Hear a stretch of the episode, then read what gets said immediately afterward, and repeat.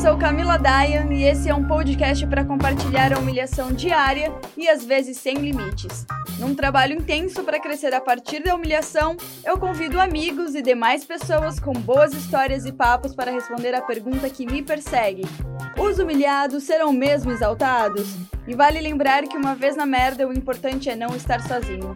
Estamos aqui para dividir as derrotas diárias e, se acontecer uma vez ou outra, a exaltação. Vem ouvir! Que a casca era forte o suficiente para suportar as tempestades que de vez em quando eu costumo atravessar. Até espaço para as minhas frustrações havia lá. Resolvi entrar. Eu sou a única pessoa que eu poderia ser. Quanta gente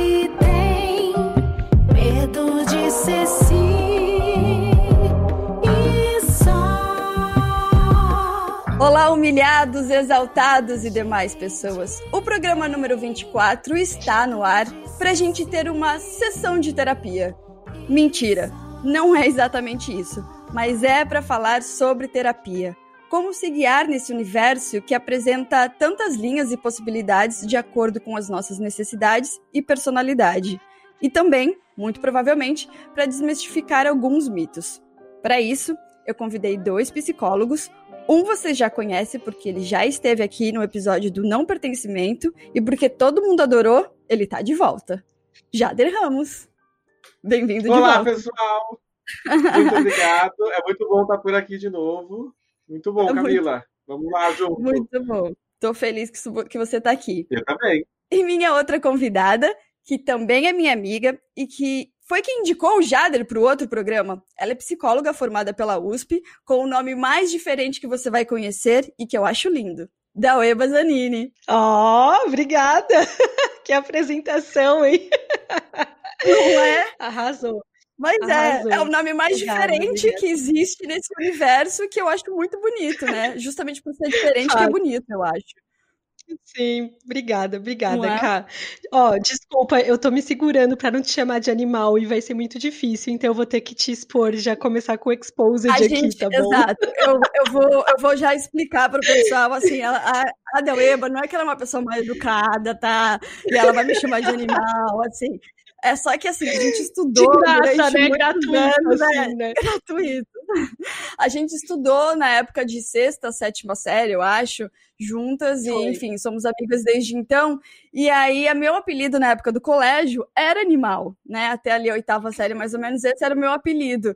Então, assim, para os meus amigos dessa geração, não, não- eles não conseguem me chamar de outra, Não, de outro nome, você de nunca vai deixar codinome, de digamos. animal. É. E aí que pega mal, né? A psicóloga aqui, a gente fala de terapia e eu começo a outra pessoa de animal. Oh, meu Deus. Exato. Então, assim, se vocês ouvirem animal no meio do episódio, não é, uma- não é que a gente tá brigando, não é que ela tá me ofendendo, Não. tá tudo em casa. Sério, tem muito carinho nisso. Aí a gente já vai, tem tudo a ver com terapia, história, ó, tá vendo? História É de verdade. vida, ó, lá do passado, tá vendo? ó? Aí, ó, ó Total. o link, encontramos. O link, já, já, exatamente. E aí eu fico, pra gente começar, eu acho que seria interessante vocês falarem qual a linha de vocês, né? Só pra gente entender um pouco a diferença entre um e o outro. E aí a gente já começa pro papo do qual, como escolher uma terapia, né? A gente tava tão animado, né? E aí eu vou começar todo sério aqui, né? eu preciso me descontrair também. Falando desses papos tão animados de linhas, de abordagens, né? Eu sou de uma abordagem né, psicanalítica, né? E, e tô aqui pra gente pensar juntos e pensar em todas as outras abordagens que a gente vai conhecendo e que são tão boas quanto, né? Acho que não tem nenhuma que dá pra gente dizer que é a melhor, a be- the best, não tem isso, né? Acho que não estamos aqui para igrejinhas ou concorrências, e sim para pensar junto que é o mais gostoso, né? Por isso que estamos em três já, né? Para poder ser mais gostoso É. ainda, né? Exatamente, eu acho três um número ótimo para esse tipo de conversa. Quando você fala da linha psicanalítica, é essa que volta para o passado para poder desvendar as coisas que a gente era quando criança? Como é? Ah, acho que você foi num caminho muito legal, Camila. Acho que é esse mesmo, né? Esse é, é um pensamento gostoso de ter, assim, para a gente refletir sobre, né? Voltar no passado. Sim, a gente volta nas primeiras relações, né? Da família, a, até antes né, da, da ideia de, do nascimento desse bebê, que hoje pode ser um adolescente ou um adulto, né? Sim, vai voltar para esse ponto, sim. Esse é, é uma, uma das partes aí, né? É, Acredita-se bastante nessa ideia do desenvolvimento. Então, o que está lá no início da vida, como esses adultos né, conceberam essa pessoa, como ela foi se desenvolvendo, é super importante. E ver que se existe alguma coisa que está ali naquela história que ainda não veio à tona, mas que marca a vida dessa família, dessa pessoa. Então, esse é um ponto também bem importante para nós aí na psicanálise. Entendi. E Dal, qual que é a sua linha? A minha linha se chama Gestalt Terapia. É, eu, eu, brinco né, que é o extremo oposto da psicanálise, porque ela é, ela é bem diferente assim, da psicanálise em vários sentidos. Partiu da psicanálise, né? O autor, depois posso falar mais pormenores assim. Mas foi justamente o autor né, principal do, do, que foi o Fritz Pierce, ele, ele justamente brigou com a psicanálise, digamos assim, ele partiu da psicanálise para e bebeu em outras fontes para criar essa abordagem de terapia. E o mais incrível, né, das abordagens da psicologia e das terapias é que, meu, o diálogo é, é, é, é o nosso nossa forma de trabalho, né, entre nós, o, o paciente o cliente, em consultório. E eu fico pensando que as pessoas talvez elas não sabem assim por onde, como escolher, que linha escolher ou por onde que eu começo se eu quiser começar a fazer uma terapia, sabe? Ou, ou, até como incentivar, porque as pessoas às vezes têm vergonha, tem, existe essa, essa coisa do mito, eu acho que as pessoas mais velhas, os mais jovens hoje em dia, eu já acho que já estão bem descolados disso, mas eu consigo observar pela mentalidade de algumas pessoas da minha família, por exemplo, mais velhas, que ainda tem essa ilusão de que a terapia uhum. é meio para uma pessoa meio maluquinha da cabeça, uhum. sabe? Para não dizer louco, não sei o que e tal.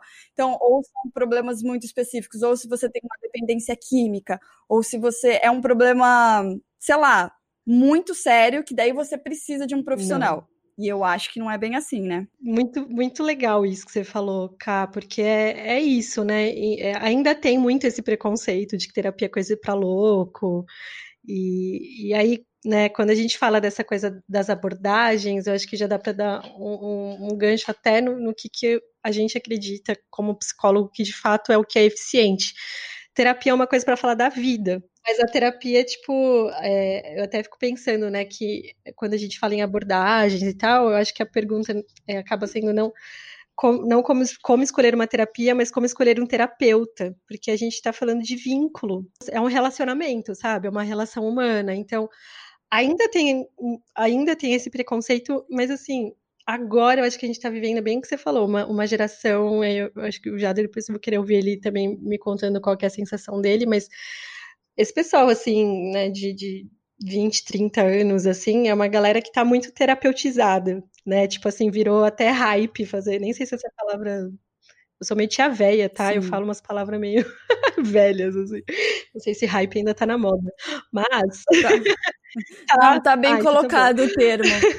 E eu fico pensando se isso tá na moda agora entre essa geração de 20, 30 anos, porque a gente tem a gente demonstra mais algumas, alguns sentimentos e também alguns problemas, como ansiedade, que é uma coisa que parece que também tá pop, no sentido de que todo mundo sofre por ansiedade, e parece que os nossos pais, avós, não tinham isso, mas é porque, não sei, eu acho que eles não falavam, né? Acho que ansiedade sempre tem, acho que faz muito sentido, né? Mas eu fico pensando, né, o nosso estilo de vida também vem mudando, né, cada vez mais na sociedade, né? Então, Parece que uma sociedade que deseja mais, que consome mais, que, que tem uma ânsia maior. Então, acho que a ansiedade também vai, vai aumentando, né? Não só a ansiedade, né? A depressão, o humor deprimido, né? A tristeza, né? Também vai aumentando com isso. Né? Então, uhum. a procura por terapia e outros espaços de acolhimento, seja num vídeo, né? Na chamada, vai aumentar também, né? Sim. Isso a gente sente também, né? Eu fico pensando com essa pergunta que é que tem a ver também com a complexidade da vida, assim, nesse sentido de que a, existência, existir ficou mais complicado porque agora a gente faz muito mais escolhas do que antes, né? Antes a existência estava dada, assim, né? Você estava, por exemplo, você nasceu numa família, você ia ser pobre para sempre, e, e, aí já definia com quem que você ia casar, se você é mulher, você você ia ser mãe, ia ser esposa e dona de casa, e o cara ia ser o cara que trabalha na fábrica e pronto, e quem é rico ia ser o, o herdeiro, e, e, era uma, uma sociedade muito estruturada e muito rígida, então tinha sofrimentos ali, vários, né? Gigantescos, enormes, até por causa disso, porque tinha muita rigidez. E quanto né, uma estrutura mais rígida de sociedade, mais sofrimento individual, porque aí as diferenças dos indivíduos passam longe de serem respeitadas e acolhidas, né? Mas e aí é isso, conforme a gente foi ganhando cada vez mais espaço, né? Nessa, bem essa palavra mesmo, de poder fazer escolhas individuais, aí surgiam os conflitos, porque o que, que eu faço? Que escolha que eu faço? Tipo, minha família fala que o que eu tenho que fazer como sucesso é trabalhar em tal empresa, mas eu gosto de música, eu quero ser das artes. E aí? Aí começam a surgir os conflitos, então eu acho que tem muito essa marca também, assim, eu acho que até nosso, nossos pais aqui, a gente tem a mesma idade, né, tipo, eles ainda são dessa fase em que as experiências eram mais marcadas já, então tinha muito sofrimento, mas não tinha também tanta escolha de até onde eu posso mexer nisso e modificar. Eu acho que a partir da nossa geração, essas experiências, a gente já passa por muito mais conflito, e aí cada vez mais, né, é, porque aí a gente começa a ter escolhas e aí a gente tem que decidir, e aí a gente pode falar que a gente está sofrendo, e aí começa a vir a ansiedade, a depressão também. E não só esses nomes, mas o existir mesmo, essa agonia do tipo, meu Deus, preciso escolher, o que, que eu faço? Eu tenho que decidir aqui, a minha escolha está no meu colo, e eu tenho que fazer alguma coisa com isso, e a gente tem que dar conta da nossa existência, né? Perfeito isso. Nossa, faz muito sentido mesmo. E aí eu fico pensando, tá, quando a gente chega nesse momento que você fala, tá meio complicado aqui, muita dúvida, muita coisa para escolher, né? Quando é que você descobre, na verdade, que é a hora de ir para terapia? E aí a pergunta que você tinha colocado, que é qual psicólogo escolher, né? Uhum, como, escolher, como escolher um psicólogo? Como foi que você colocou, Dal? Como escolher um terapeuta. Como escolher um terapeuta, exato. É, é mas eu acho que pode ser um Isso. psicólogo. Obrigada porque favorece a classe. Aquelas. Vamos até já falar disso, Jader? Desculpa que eu falo muito. Jader, por favor, você me conhece, né? Você você interrompe aí, né? Senão. Amigo... Pode deixar, que eu vou interromper. É, acho que é legal pensar, né? Que assim, né? Terapeuta, você pode ser terapeuta holístico, terapeuta das pedras, terapeuta de alguma religião, de alguma é, seita, né? Então não tem uma formação científica que é. baseie. E não por isso a gente está dizendo que não vale ou que não é boa e que ninguém deve procurar. Mas aquilo que a gente acredita e que a gente faz, né? É uma, uma atuação que é, tem uma formação profissional, acadêmica, que é científica, que foi estudada, uhum. aplicada há muitos anos, né? E que tem todo um, um, um respaldo, né? Uma garantia para dizer dá para fazer isso daqui e eu não vou me ferrar, não vai estar tá misturando com as minhas crenças, não vai estar tá me julgando, não vai estar tá me criticando, né? Porque a, a, psicologia, como ciência, não pode fazer jamais isso. Uhum. Né? Então, essa acho que é um, nesse sentido, né? Da, Total. Né, da diferença. Que, eu, que eu, eu, eu falei a pergunta, né? Como escolher um terapeuta, mas já me arrependi, porque é isso. Como escolher um psicólogo é muito melhor. Até porque é, é isso. Tipo, por exemplo, terapeuta, você não precisa ter uma formação em psicologia. E na formação de psicologia, a gente estuda durante cinco anos profundamente sobre o que, que são as relações humanas, o comportamento. A gente tem aula desde biologia, então a gente vê genética, vê anatomia, eu peguei em cérebro, sabe, coisas assim. É, e a gente vai, né, neurociências, e depois a gente vai para sociologia uhum. e, e, estuda, sabe? É, enfim, todo esse lado da cultura para a gente poder entender de onde que vem o comportamento humano, para aí sim a gente ir depois para a parte de farmacologia, doenças, né, questões aí do existir e tudo mais. Então, a gente tem uma formação de cinco anos que é uma carga extremamente pesada, assim, sabe, de conhecimento, que nos dá uma bagagem sobre entender quando uma pessoa chega para o nosso consultório, para né, nos procura, para a gente treinar um olhar muito mais refinado e um ouvido para não julgar essa pessoa, para a gente poder entender dentro daquela experiência o que, que é esperado dentro da normalidade, mas esse normal não é o normal da, do, do, julgamento da sociedade, sabe assim? Tipo, é, é, o que é normal na existência humana, o que, que é normal na condição humana, né? O que, que é normal do. Isso faz parte de ser ser humano, né? Da experiência de ser ser humano né, faz parte da existência, então, e, então é um conceito de normalidade muito, muito diferente do, do que as pessoas acham. E, e por isso que eu acho que é tão importante a gente falar que, assim, terapia, psicoterapia é feita por psicólogos, porque, por exemplo, um terapeuta, ele pode pôr lá que ele é terapeuta e, e, ele não vai ter um CRP, que é o nosso número, né? Tipo, que é o nosso, nosso cadastro no, no Conselho Regional de Psicologia, que, que eu acho que é até importante falar dessa parte por, por conta da ética, né? A gente está respaldado. Se você, por exemplo, como paciente ou cliente, é atendido por um psicólogo e por acaso ele for antiético, você não gostar de uma postura dele, você pode procurar o CRP da sua cidade, por exemplo, e você pode denunciar esse psicólogo que ele vai que vai ser apurada essa denúncia em relação a ele. Então você também está respaldado além do de foi um, uma pessoa que foi né, estudou né, uma, a ciência né, da psicologia dentro de uma universidade teve toda uma formação Sim. para te ouvir. É e um aí, olhar mais racional né? É total. E assim nada né é pessoal assim é, é a partir da psicologia como ciência. E já se você pega um, por exemplo um, um terapeuta só que tem, porque tem gente que atende, às vezes fala, ah, eu, fui, eu passei num terapeuta, né? E, mas não é um psicólogo. Essa pessoa pode ser, sei lá, não formada em nada, entendeu? E, e, e tá te atendendo. Então, ele não é um profissional da psicologia. Então, a gente, dentro da psicologia, acho que é importante fazer essa distinção, até por conta Entendi. disso. É diferente ser atendido por um psicólogo do que um terapeuta. Porque esse ponto é importante, acho que a Dal deu um destaque, porque realmente tem sentido pra gente, né?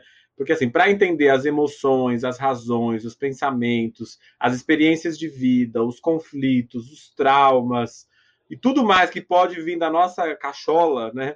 É importante que a gente tenha um, um profissional, uma profissional que consiga olhar isso nessa totalidade, né? E, e sem usar dos julgamentos. Então, acho que assim, se a gente está falando de um psicólogo, uma psicóloga, a gente já entende que deveria ser uma, uma pessoa que age assim, ou um profissional. Eu estou falando deveria porque acho que a gente pode pensar que, como qualquer categoria profissional, vão ter os bons e vão ter aqueles maus, aqueles que usam de técnicas que não são reconhecidas, né? E fiquei aqui lembrando, esse, esse podcast tem uma abrangência em outros países, então, às vezes, se vocês vão procurar em outros lugares, talvez no país não seja o CRP, né? Mas possa ter um, Ai, uma outra entidade, né? Tem países que você tem que ser mestre ou doutor para atender na clínica, né? Aqui no Brasil já não é assim, né? A gente é. pode ter a, a, a, formação em psicologia e já atua. Tem uma Sim. grande amiga que está agora na Inglaterra, ela não pôde atender é. enquanto não terminou o mestrado. Uma outra que está na Itália que também teve que pedir algumas né, formalidades. Então, assim, depende muito né, do, do país, mas de maneira geral, a formação, é. a princípio, é importante para a gente. Né? Ah, e, e acho que vale o adendo que tem muitos psiquiatras também que, que se especializam em ser psicoterapeutas, que eles não atendem, porque tem uma especificidade. Talvez seja até uma coisa importante da gente falar, né, Jader, que é muita gente confunde. Que, qual é a diferença entre um psiquiatra e um psicólogo? Eu ia até, eu ia até também perguntado assim, do psicanalista para o psicólogo, é a mesma coisa? Não, não, são não. diferentes, né? É, nem todo nem todo psicanalista é, é, é psicólogo, né? Ah.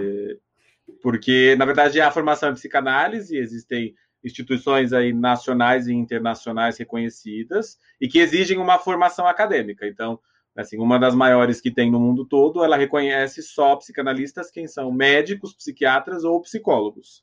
Né? Existem outras de cursos mais livres, mais abertos, alguns bons e outros ruins, né, que uhum. permitem que qualquer profissional possa, ou qualquer pessoa possa ser psicanalista. Nessas eu já acho que a gente não deveria ir, né? Deveria conhecer mais para saber se vale a pena ou não, né? Mas não é a mesma coisa. Uma dúvida que eu tenho, só antes da gente ir para para a diferença entre o psicólogo e o psiquiatra, o psiquiatra é o, o psicanalista calma que eu até me perdi na pergunta o psicanalista ele tem uma linha que é a sua linha, não é, Jader? É essa Isso. linha de. Eu quero entender qual é a diferença do tipo assim, qual é a abordagem do psicanalista para o psicólogo? A diferença da abordagem. Acho que assim, né? É muito psi, né? Psicanalista, psiquiatra, psicólogo, é. né? Isso tá, é uma enroscada, né? Mas assim, a psicanálise, ela é uma concepção, né? Ela é, é um olhar para a pessoa, para a formação e para a sociedade, que ela pode ser tanto usada pelo psicólogo, e muitos não são psicanalistas, né? Tem psicólogos como a Dal, que é da Gestalt, de outras abordagens que a gente pode falar. Tem psiquiatras que são, né? É, também psicanalistas, que têm esse olhar, né? Tem psicopedagogo, pedagogo que também tem esse olhar da psicanálise ou da fenomenologia. Então, assim, a psicanálise pode estar em todos esses lugares e nesses profissionais, e pode não estar, né? Então, ela é um jeito de enxergar os fenômenos. Eu, eu gosto de pensar que, assim, né? A palma da mão é o nosso centro de pensar a psicologia. Os dedos são as formas que a gente chega até isso, e a psicanálise é uma delas. Uma das mais antigas, né? É, o criador mesmo é lá de 1900, né? Ele começa um pouquinho antes, é, tem alguns outros, né? O Dadal mesmo aí que ela segue a, né, o Pierce, ele vem um pouco depois, né? Contrariando algumas ideias do Freud, mas né, a gente fala que o pai da psicanálise é o, é o Freud, É o Freud. pensa. É, o Freud, tio Freud tá sempre lembrado aí nas tirinhas e tudo mais, né? É. Nossa, perfeita essa, essa analogia que você fez. Aí agora eu acho que a Adel até pode falar então da diferença do psicólogo e do, o- e do, e do Psiquiatra. psiquiatra. O- a diferença é assim, o, o psiquiatra é um médico, né? É, então ele é um, é um profissional da medicina, né? Se formou e depois fez residência em psiquiatria e ele pode medicar os pacientes. Então, sempre que a gente fala de medicamento, né, a gente está falando de um psiquiatra. A gente trabalha muito em conjunto, né? Aliás, é o, é o tratamento mais eficiente é quando a gente junta tratamento psiquiátrico com psicoterapia, né? É muito, muito positivo e, e é importante ter até esse diálogo, né, entre a gente, assim. Mas nem todo, é, nem toda pessoa precisa necessariamente de um acompanhamento psiquiátrico, né? A, a psicologia ela, é, ela tá em outro lugar, né? Isso. Muitos pacientes, geralmente um paciente psiquiátrico, ele vai precisar às vezes de um acompanhamento de um psicólogo, mas a grande maioria dos pacientes que são atendidos por psicólogos nunca vão precisar de um psiquiatra, porque, né, é, a- até isso, né, a ideia da psicoterapia é ser preventivo, né, antes da gente poder, às vezes, até chegar numa condição de um adoecimento, de uma doença, de um transtorno realmente instalado ali, né, então, e aí, e aí a especificidade do psicólogo é isso, a gente vai fazer um atendimento psicoterápico, né, que é em consultório, a psicoterapia esse encontro semanal, e aí a gente pode até falar esses pormenorzinhos, assim, se for interessante, do tipo, porque um psiquiatra, por exemplo, é um médico, então você vai lá no consultório dele, um bom psiquiatra, você vai ter uma consulta de uma hora para mais, alguns psiquiatras vão te atender em em 15 minutos, infelizmente, ou menos, e você vai sair com medicamento ou não, mas a ideia é esse tratamento, assim, né, psicólogo a gente não pode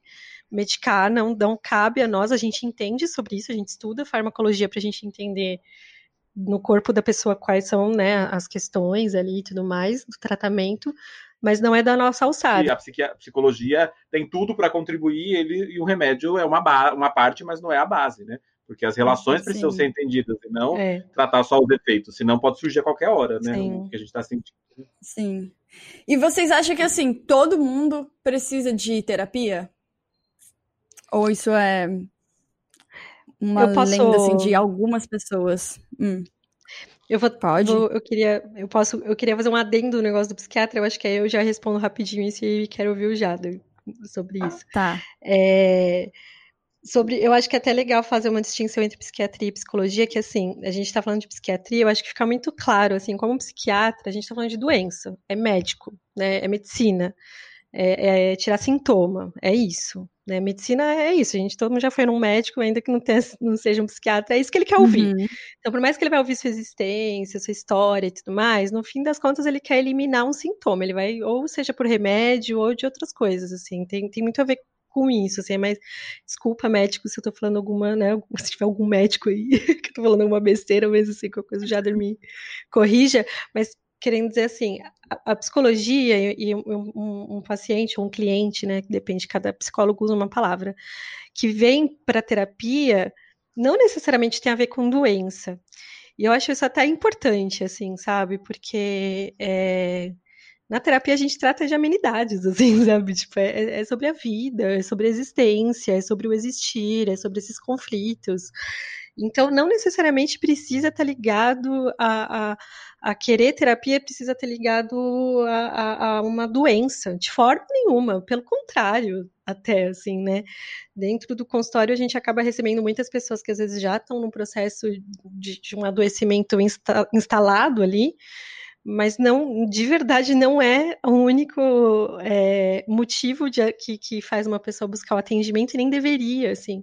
E pelo contrário, né? Quanto mais as pessoas se sentirem vontade para buscar um profissional da psicologia para conversar sobre as suas questões da existência, mais preventivo isso vai ser, tipo, melhor ela vai poder lidar, do, tipo, com esse encaixe dela na sociedade para que ela não é, é, na gestalterapia a gente usa uma palavra que chama ajustamento criativo, de que para a gente ter um funcionamento saudável, a gente não pode nem ser muito rígido de ser só ajustado, porque senão a gente vai deixar de ter as nossas questões individuais preservadas, a gente vai deixar de ser quem, né, de ser si, si próprio, si mesmo, deixar de, né, de existir para só se encaixar, e isso dá um sofrimento danado, assim a gente abre mão das nossas singularidades. E também, se a gente for muito só a gente mesmo e não for nem um pouco encaixado, a gente também sofre muito, assim, porque a gente precisa das relações humanas, a gente é um ser social, né?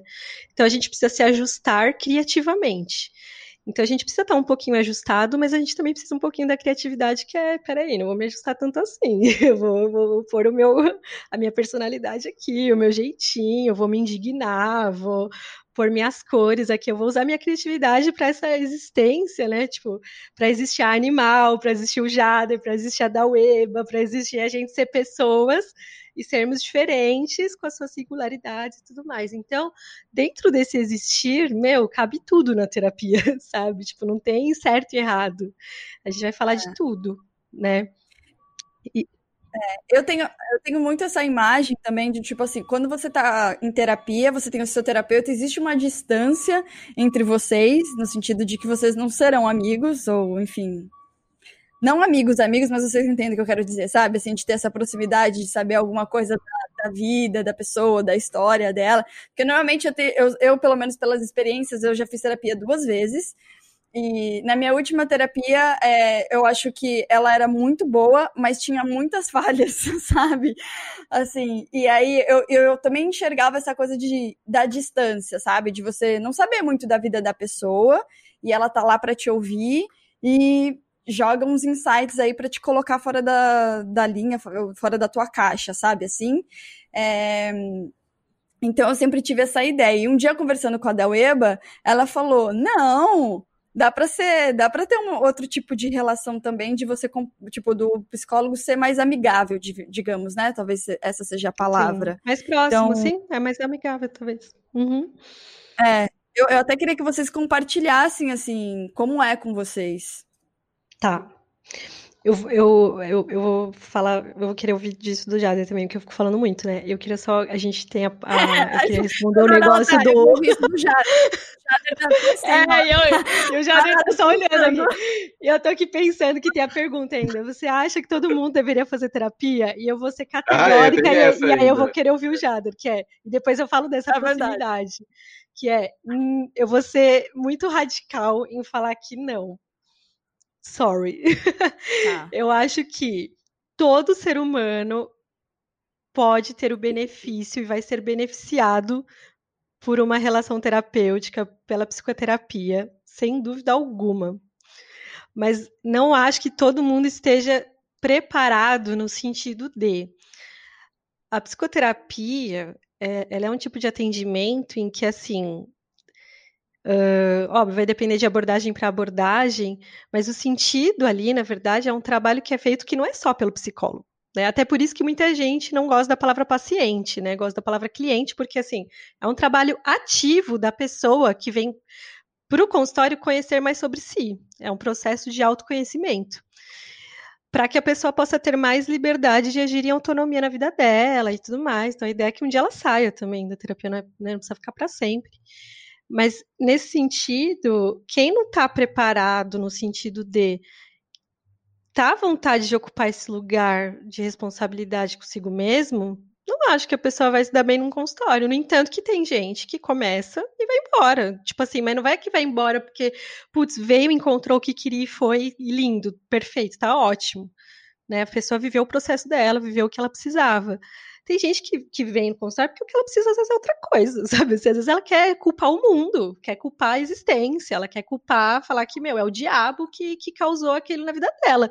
Se ela acha que é isso, então ela não tem que estar num consultório de psicologia, entendeu? Ela tem que estar na igreja que vai falar isso pra ela, sabe? Assim, ela tem que ir no lugar que vai, vai concordar com ela e vai falar: é, nossa, é o diabo, amiga, bora lá.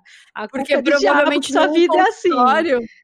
É, e provavelmente no consultório ela vai ouvir o oposto, daí ela vai se sentir contrariada e é por isso que ela Exato. vai embora, né? Exato. Ah, eu tenho que fazer um paralelo. Eu, eu acho que eu não. A gente falou que não ia brigar, mas a gente pode discordar, né? Isso tá Pode, valendo aí com no certeza, diálogo. com certeza, amigo. Mas eu, Bora. eu fiquei aqui pensando e agora eu, eu me muni de palavras para poder dizer que eu acho que sim e não. Assim, assim acho que para a pergunta da Camila, se deveria ou não todo mundo passar em terapia. Eu acho que sim, por um lado que tari- traria contribuições. Até para essa pessoa que acha que é o diabo que está agindo nela, sabe? Sim. Porque, assim, talvez, por um outro lado, se a gente olha e escuta bastante do que essa pessoa está dizendo, às vezes vem muito uma, uma proteção por isso que está na religião. E a gente sabe que isso pode cair, sabe? Assim, como um véu. Você fala, nossa, a pessoa está colocando isso porque ela está resistindo muito mais para a ideia de que ela precisa assumir algumas coisas que às vezes não está na religião, está sim na existência dela. Acho que é um olhar, né? Eu entendi Sim. o cuidado que você teve aí para falar da religião, mas acho que é, às vezes é uma resistência que a pessoa pode ter para falar, ah, eu não quero me responsabilizar que sou eu e não Ah, uma sim. certa entidade que está agindo Sim. sobre mim. Até É. porque é um E processo, né? lado- Às vezes a pessoa vai aos pouquinhos olhando. É, total, concordo super. E por outro lado, eu acho que pode ter assim, o dever né, da existência, acho que tem mais a ver a gente ter acesso à educação, à saúde, à moradia, né, à qualidade de vida. Sim. E às vezes, o- depois de tudo isso que poderia vir a terapia, até porque a gente está falando de uma coisa que, é, que muitas das vezes é elitista, né? Assim, Sim. que é para um grupo específico de pessoas que pode pagar. Eu trabalhei muitos anos na saúde pública, então já ofereci esse serviço também, né, de forma pública. Mas não é o mesmo modelo de atendimento que a gente tem no consultório, né? É um outro, né? Que é individual, Total. acho que é até um ponto para a gente pensar, né? Total, tem vários total. tipos de terapia, né? Então, Sim. acho que esse é um lado. Nossa, eu Como é essa consegui mais palavras. do público pro privado? Desculpa, Sim, eu. Imagina, desculpa. Não, é que eu fiquei pensando que é ver... eu fiquei- pensei até em ma- em mais palavras também para explicar o porquê que eu acho que quando que terapia não é para todo mundo, no sentido de bem isso que o Jader falou, concordo com ele, é no sentido de que é um olhar para si, né? A terapia vai te, te, te oferecer isso, né? Em, em, em cada abordagem, independente da- de como vai ser a experiência, é você olhar para si próprio, para si mesmo né, dentro daquele seu problema, daquele seu conflito. E é isso, nem todo mundo às vezes vai estar nesse momento, sabe? Às vezes nem todo mundo vai estar preparado. Então, nesse sentido, né? Às vezes a gente É. vai estar com um problema da nossa vida e que assim, às vezes a gente tá, precisa resolver outra questão, não dá, não dá pra gente gastar energia, às vezes, vital, sabe assim? Que encaixa a terapia naquele também momento da vida. E eu acho também que tem muito essa da pessoa querer, porque eu tive uma experiência é, de um ex-namorado que, assim, eu, eu amo pensar e questionar o que a pessoa está pensando, digamos assim, fala, e assim, colocar as questões que é meio que a gente também tem na terapia, né? De colocar umas questões para você repensar as suas ações, assim, né? E aí eu me lembro que uma vez ele falou assim: você é minha namorada, não é minha terapeuta. e aí eu falei, então vai fazer terapia. Boa. Boa. Eu me lembro que. Melhor namorada, muito né? A que manda pra terapia, muito bom. Exato. Mas ele não foi para terapia. Eu me lembro que quando a gente chegou na nossa crise mesmo de ter terminado a relação, eu falei para ele que eu só continuaria com ele se ele fosse fazer terapia.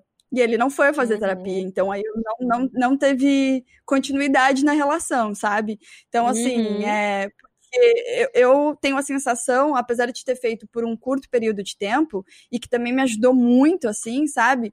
Eu gosto muito do assunto e gosto muito de. Eu fico analisando os meus pensamentos.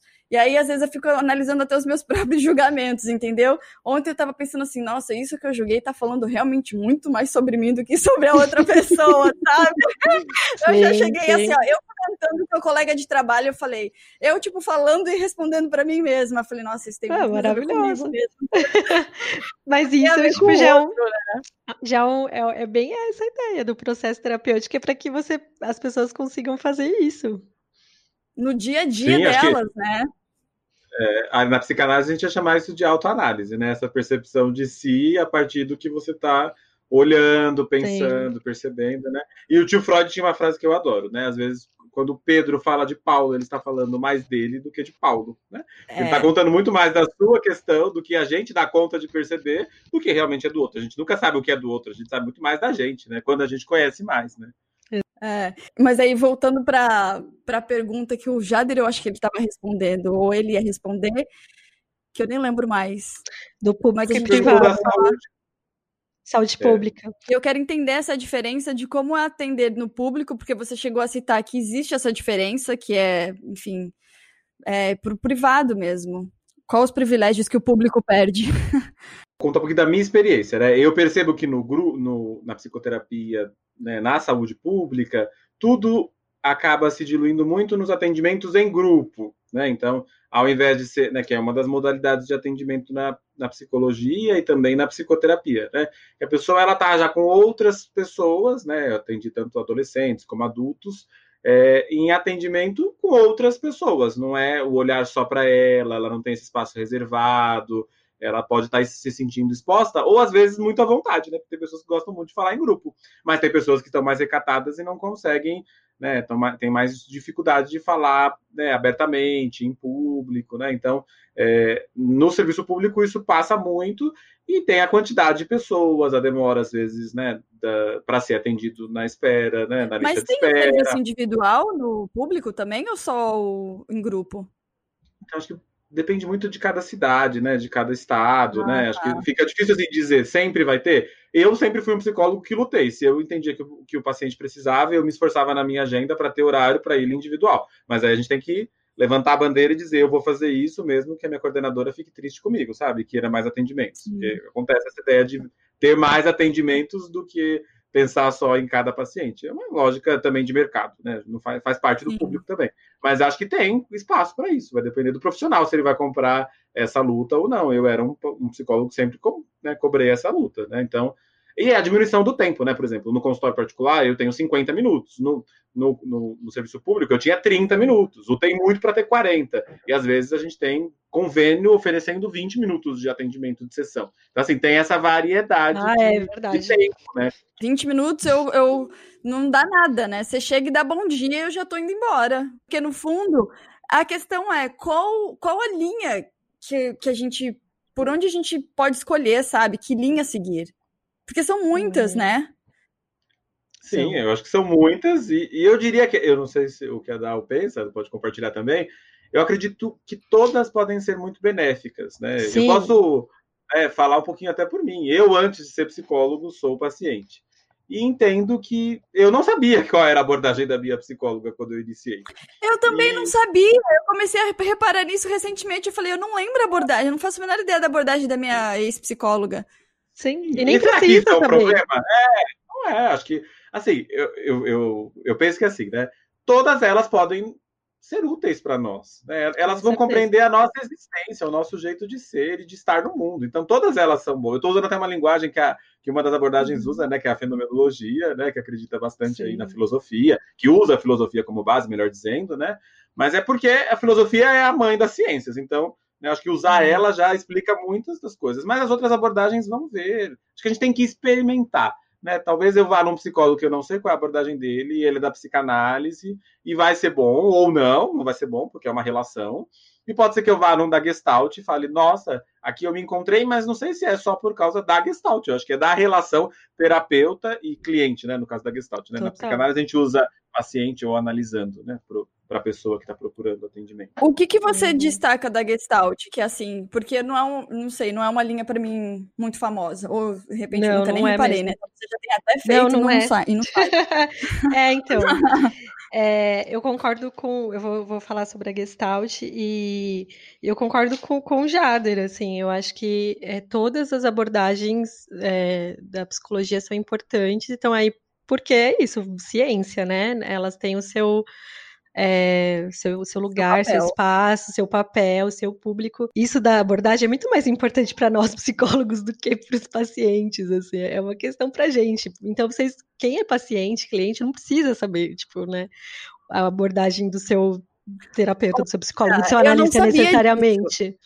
É, porque assim, é isso, no fim das contas, tipo, é isso, você vai chegar, tipo, se ele, se ele é da psicanálise, se ele é gestalterapeuta, se ele é da Fenô, se ele é lacaniano, junguiano, né, a gente vai falar vários nomes aqui, que, gente, de verdade, não é por aí que vocês precisam conhecer e escolher um psicoterapeuta, porque a abordagem, ela é muito mais, assim, é, eu, eu falo isso para os meus pacientes, assim, quando às vezes eu pergunto no, no primeiro encontro, tipo, às vezes eu explico o que, que é a gestalt terapia e falo, mas principalmente se a pessoa já fez terapia antes, para explicar às vezes a diferença, eu pergunto, tipo, se, ela- se ele sabe qual era a abordagem do psicólogo dele antes, até para saber o que, que ele gostou, não gostou, o que, que fez ele querer sair, querer vir para para outro psicólogo, para eu entender se tem alguma coisa também a ver com a abordagem, para explicar quais são as diferenças do que ele vai encontrar ali comigo, no nosso processo, entre, né, entre eu e ele, assim.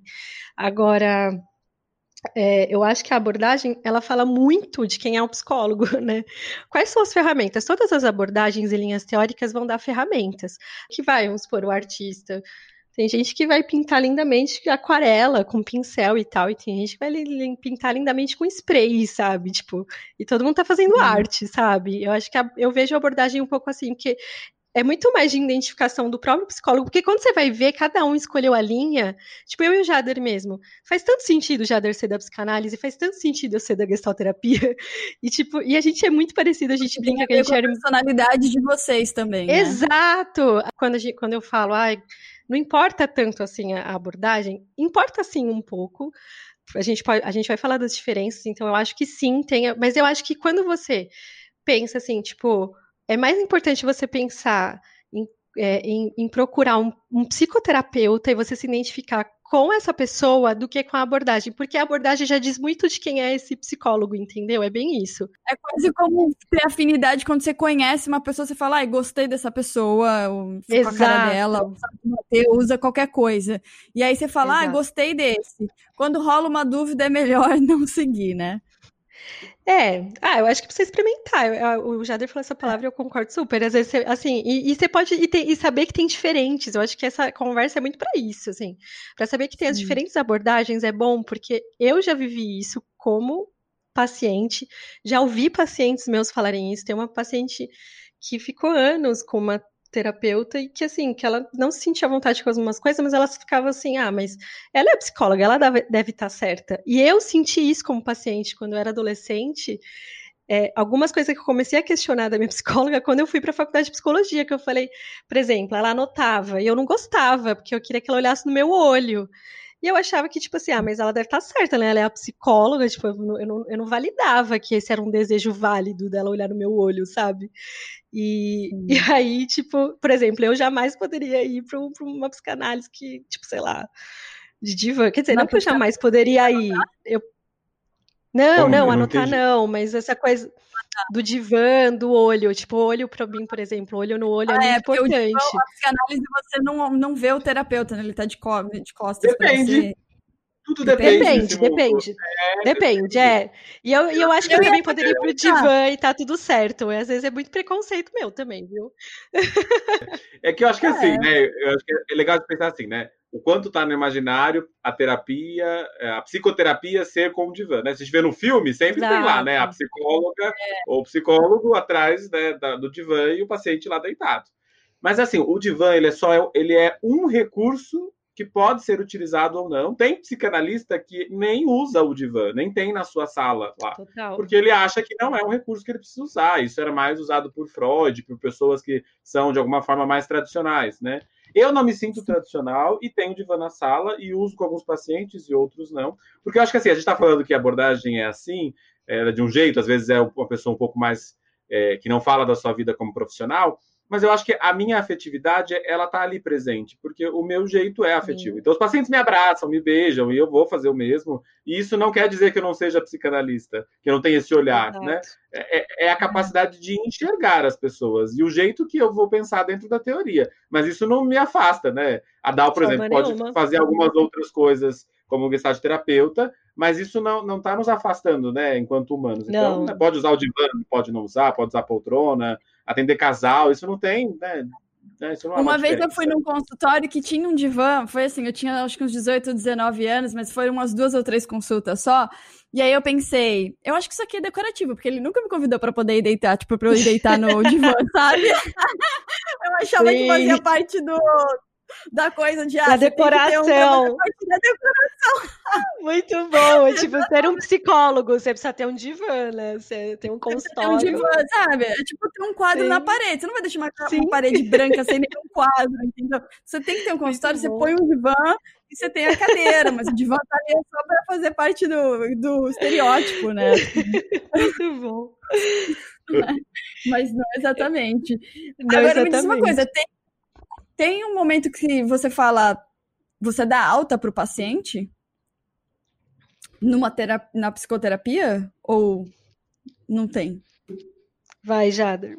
Depois diferenças, né, aí, né? Então, assim, né, dentro da psicanálise, eh, acredita-se que, assim, o processo de autoconhecimento, ele, ele vai se aprofundando, né? Então, vamos entrando em níveis cada vez mais profundos, então, estes níveis, eles não são termináveis nesse sentido, né? Então, é possível fazer um processo de psicoterapia, na- né, de base psicanalítica por anos, né? Então, sem fim mesmo, né? Pode ficar 10, 15, 20 anos, né? Mas acho que assim, na contemporaneidade, a gente no dia a dia não vai, não vai ter essa maior parte das pessoas querendo esse processo, né? As pessoas têm queixas específicas que elas manifestam e que a gente vai entendendo se cabe um processo um pouco mais longo e a gente vai vendo junto. Eu falo para o paciente, vamos vivendo essa, isso agora, essa nossa relação, e vamos vendo até onde ela vai. Às vezes acontece algo ali no caminho que não dá para a pessoa continuar, e, e- não dá por vários motivos, né? E não tem problema. Então, eu tenho que dizer que assim, na psicanálise a gente não daria alta, né? Tem um texto aí do Freud que ele fala que a análise terminável e interminável.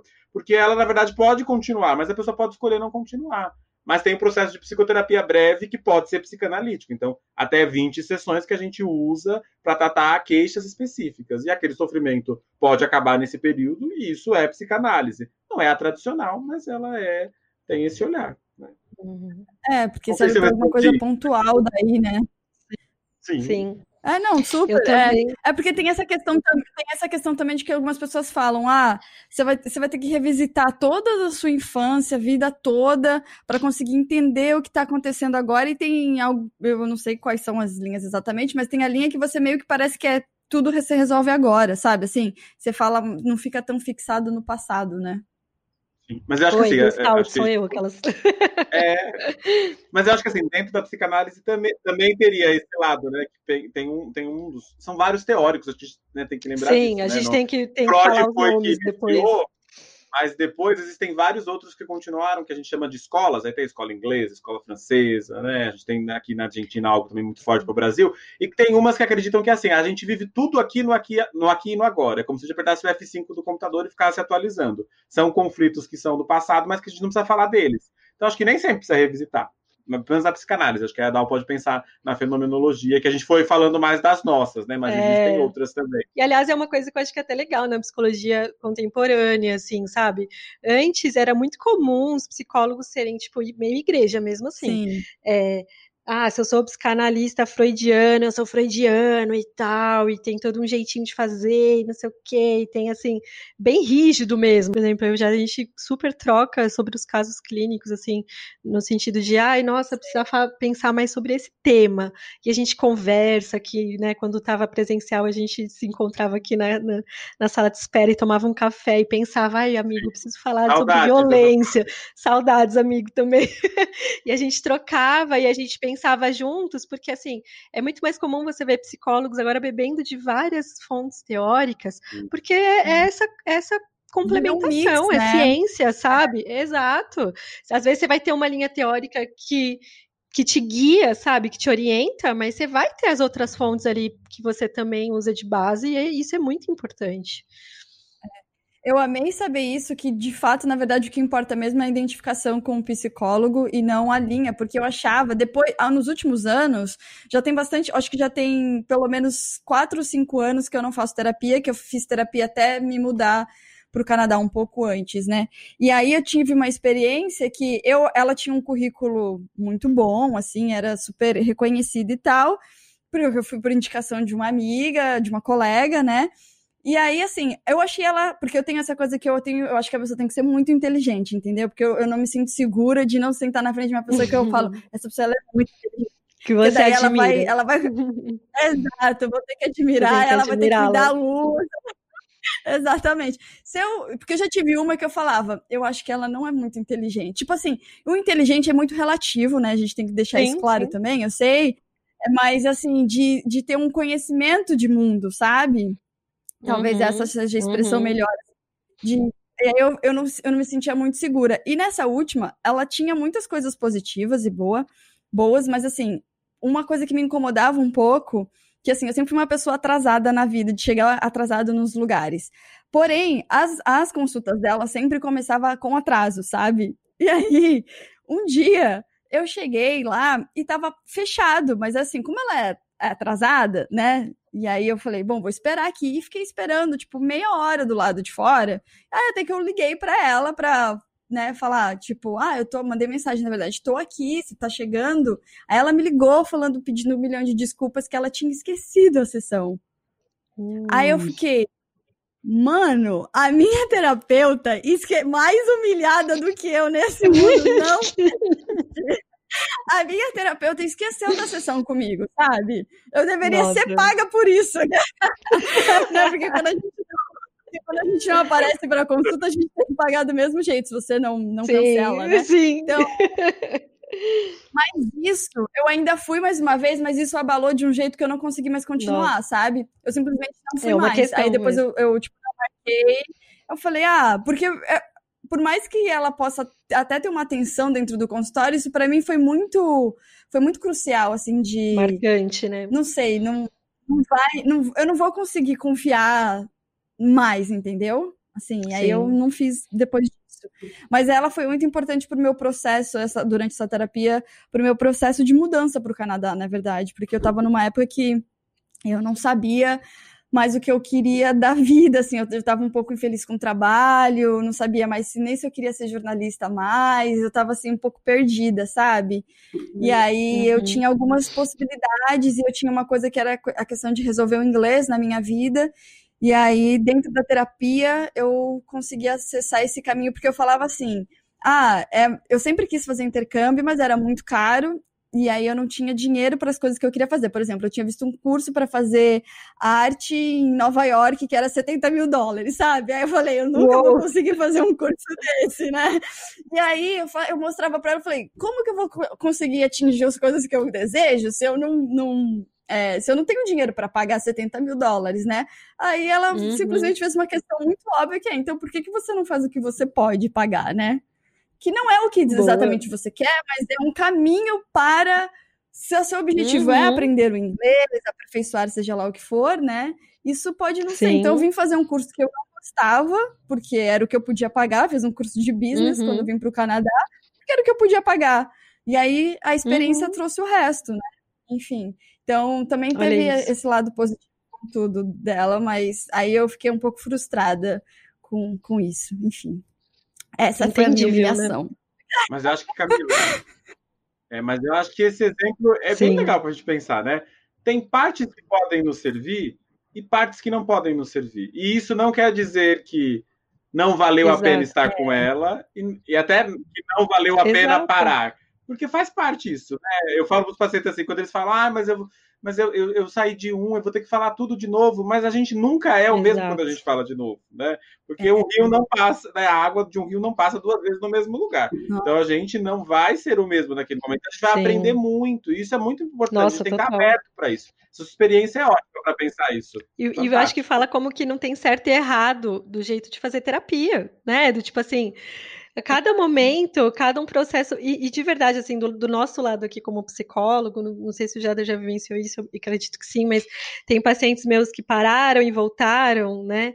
E, e quando volta, é um novo processo, e é incrível como realmente tem uma outra cara, sabe? Assim, não tem certo e errado, não É. tem jeito certo de fazer terapia, né? O processo vai ter a cara do paciente. Eu sempre falo isso com meus pacientes, tipo, e, e tem pro, pro, pro aprendizado que precisa naquele momento. Naquele momento você precisava resolver isso, e você resolveu, tá aí, ó. Tipo, te ajudou, não tem certo e errado. Você não fez terapia do jeito errado, tá ligado? Tipo, sabe? Você tá, deu tudo verdade. bem, assim, você pegou o que você precisava. É verdade. E muito bom isso que o Jader falou, porque ah, também me bate essa preguiça, assim, ao mesmo tempo que eu quero voltar pra terapia, primeiro que eu fico também nessa coisa de, ai, eu vou até encontrar alguém, sabe? Porque eu já tive, eu não Uhum. tive muita sorte, entre aspas, assim, ela foi boa, mas também teve coisas que não me agradaram muito. É, nunca tive muita sorte porque eu tenho amigos que fazem terapia que são apaixonados pelos seus terapeutas no sentido de são, nossa, é muito bom, ela é muito boa, é excelente, e tal, não sei o quê. Eu nunca tive isso de Uhum. uau, ela, ela é foda, sabe? Então, porque eu sempre fiz com mulher, né? Então eu nunca tive esse, esse pensamento de achar ela é foda no sentido de, de me trazer esse, esse conforto, essa paz, né? Mas. Mas eu, eu sempre tive um pouco dessa preguiça de, nossa, eu vou ter que começar a contar tudo de novo da minha história. Mas isso que você falou, Jader, é incrível, porque realmente eu já não sou mais a mesma pessoa, né? Então, Uhum. vai ser outra história a ser É contada, isso. né? Tá Muito vendo? bom, gente. Esse esse papo- essa sessão de terapia já valeu. Você já pode pagar os nossos honorários, Camila. Aquelas- Aquela, no final do programa a gente conversa. Assim, aliás, para não falar sobre isso, eu vou falar pra gente ir pra humilhação e exaltação da semana pra gente não falar em honorários. Nossa, mas a gente nem falou do, do- do- das abordagens. Eu nem expliquei o que é Gestalt. Que elas... A gente vai É verdade. Então, bem. não, vou- então explica, Ficou umas coisas. Eu- eu- abertas. hoje- Agoniada que a Gestalt terapeuta é essa edição vai me dar um trabalho, porque, mas Desculpa. vamos lá. Desculpa, eu vou ser rápida, Vai. prometo. Eu vou ser concisa. Tá. Mas é, é só para falar de- das diferenças da, da abordagem, é, né, que eu acho que o Jader falou psicoterapia breve, e para a gente falar dessas modalidades, assim, né, de psicoterapia. Tem a psicoterapia individual, a gente está falando muito da psicoterapia individual aqui, porque é o, tipo assim, vai, Supra É o foco, né? é, o supra-sumo dos atendimentos, sabe? É o Que geralmente é o que você, né, essa coisa da terapia individual e tal, que é um processo você e seu psicólogo ali, que não tem, eu não vejo limite de tempo, né? Pode ser uma vez por semana, ou tem alguns, né? Às vezes vai ser duas vezes por semana, e geralmente uma vez por semana, uma hora de sessão, depende aí do, do psicólogo, 50 minutos, ou uma hora, eu às vezes um pouquinho mais, meus pacientes sabem. uma hora e quinze. Adoro. Ai, eu sempre quis alguém que era mais de uma hora sem querer. E aí, o... e aí tem também as terapias de grupo, né? Em grupo, terapia em grupo, meu, é incrível, sério. Eu tô doida pra montar um grupo e algum dia eu vou montar em algum momento, porque eu amo. É muito delicioso, assim, né? Eu já Porque atendi como psicóloga. com as experiências dos outros também, né? Não, e às vezes a gente, como psicólogo, não tem coragem de falar uma coisa, não é que tem coragem. A gente tem que ter todo um tempo e um timing, porque senão a gente quebra o vínculo com o paciente. Se a gente fala uma verdade na cara de qualquer jeito, não dá. Tem coisa que a gente leva, às vezes, a gente leva um tempão para construir um vínculo, para poder falar uma coisa para a pessoa sem aquilo doer, sabe? Tipo, é, um- é uma coisa, assim, é todo um processo mesmo, é um tempo. E aí, na terapia de grupo, às vezes tem uma pessoa que é desbocada e olha pra cara do outro e tá com uma verdade assim, ó, sem, sem, sem, sem pensar duas vezes, sabe? É muito potente, Sim. assim, é sensacional. E aí tem aquele que abraça, que acolhe, sabe? Tipo, é lindo de ver, assim, eu amava. E, geralmente o processo Que de grupo legal. ele tem tempo pra terminar, pelo menos os- a minha experiência, assim, você tem geralmente pode ser um grupo que seja sem fim, assim, mas geralmente processo de terapia de grupo, não sei como que o Jader vê isso, mas os que eu tive a experiência de atender, principalmente em estágio de faculdade, a gente tinha, por exemplo, seis meses de grupo, então eu tinha uma quantidade de encontros, o que eu acho que também é legal, porque às vezes a pessoa pensa, nossa, eu vou pra terapia, e aí? Quando não vai ter fim esse negócio? Então, por exemplo, às vezes uma terapia de grupo é por oito encontros, sabe? Então, às vezes a pessoa pode querer se lançar também nisso, de não, ah, num banco, às vezes uma terapia individual, porque tenho vergonha, vai ficar eu e o psicólogo não vou saber o que falar, mas às vezes ela vai para uma terapia de grupo com pessoas da mesma idade ou com a mesma questão, por exemplo, sei lá, mulheres. Eu fiz dá para falar que eu fiz uma experiência de grupo como grávida, né? Eu fiz o pré-natal integral da, da nossa amiga Adriana, maravilhosa psicóloga da Lazuli Psicologia Obstétrica, e foi incrível, assim, foram três meses, né? Eu acho que foram nove ou dez encontros, então eu participei como gestante, como paciente. E, e, e, que delícia, assim, sabe? Você tem a oportunidade de estar com outras pessoas, você não precisa ficar falando toda hora, você aprende muito só pelo ouvir também. Então, para quem às vezes né, não gosta disso também, é uma aprendizagem. Tem a terapia, tem psicoterapia familiar. Então, às vezes, a questão da pessoa, tipo, é na família. Né? Às vezes é uma família que tá com uma questão meio disfuncional, e às vezes é a família inteira para terapia, e também, uhum. meu, é incrível, assim.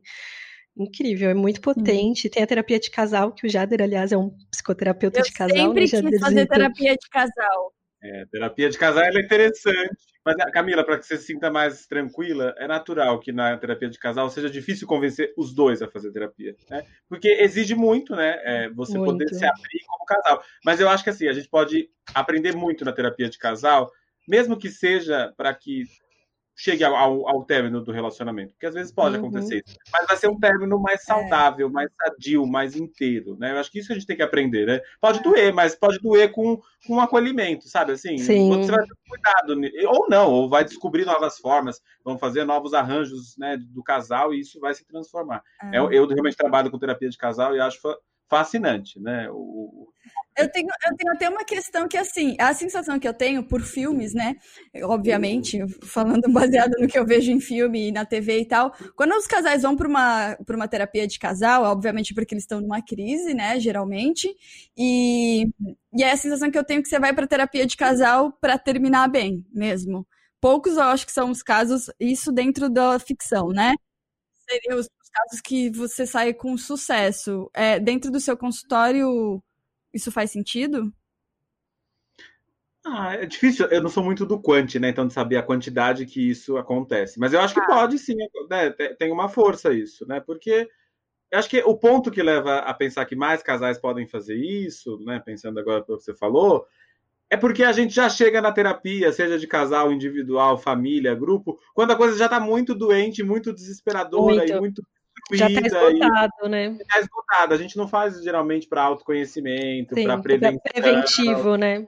Não é, né? Isso, então aí é, geralmente é para acabar mesmo alguma coisa, mesmo que seja acabar, sei lá, né? Se tinha um acordo, pensa em outro, se acabar o relacionamento, Sim. se é né, numa nova fase, porque a gente já está muito adoecido, né? Isso é um Sim. lembrete, né? Não Nossa, vamos nos cuidar só quando estivermos doentes, né? Vamos Exato. Cuidar e aliás, é, é muito bom você ter falado isso, porque eu nunca pensei no, na terapia de casal preventiva. Eu sempre pensei na terapia é. de casal quando você já tá no meio do, do, do, tornado, né? Sim, eu vou dar um exemplo do que pode ser uma terapia de casal preventiva, que é, por exemplo, quando a chegada de um bebê né? É, isso eu já vi, assim, porque realmente, às vezes, geralmente a pessoa procura terapia de casal quando já está prestes a ter um divórcio, é meio que a última tentativa. O casal às vezes tenta viajar, fazer uma viagem, ai, vamos ver se dá uma animada. Aí depois muda de casa para ver se o problema é a casa. Aí depois tentou várias coisas, tá ligado? Às vezes tenta abrir o um relacionamento, tenta várias coisas. Aí, por último, terapia de casal é antes do divórcio, assim, né? Então, muitas vezes acaba que realmente a pessoa vai para tentar um término mais né, saudável. Mas assim, de, só para pontuar também que assim, quando você falou assim, cá, a, a, a, terapia de casal não, não, não, tem sucesso, né, quando a pessoa termina no divórcio, quem diz que isso não é ser bem sucedido? Porque se os, se, se os dois vão terminar um relacionamento saudável para não ficarem doentes, sucesso, né? Que lindo poder assumir é isso, porque tem pessoas que ficam adoecidas dentro de um casamento a vida toda só para poder sustentar e continuar sendo um casal. E aí eu acho Sim. que não é sucesso, né? Então, e às vezes eu já vi essa coisa preventiva, assim, da pessoa, né? porque eu sou mãe, né, tenho, tenho um, um, um, filho, o George, meu amor da minha vida, aquelas, né, bem mãe, assim. é, bem mãe. Bem mãe. Total, né? E aí ele. E eu, então eu tenho essa experiência, assim, de ver amigas que também tiveram filhos e que passaram pela experiência de procurar terapia de casal pela chegada do filho. E foi excelente, assim, para ajudar a repensar essa reconfiguração familiar, o papel de cada um ali. E foi um pouco preventivo nesse sentido, sabe? Tipo, a terapia de casal foi super, meu, pontual, assim, eles se, se organiz, reorganizaram, rearranjaram como família e, e foi, sabe? Então, é isso. E eu acho que é até legal a gente falar disso, do quanto que é, e, e, aliás, obrigada, cá, por esse espaço como psicólogo, sabe? Tipo, a gente agradecer porque, tipo, pela divulgação também da, da psicologia como ciência em relação à saúde, né? Saúde emocional, essa que é a ideia.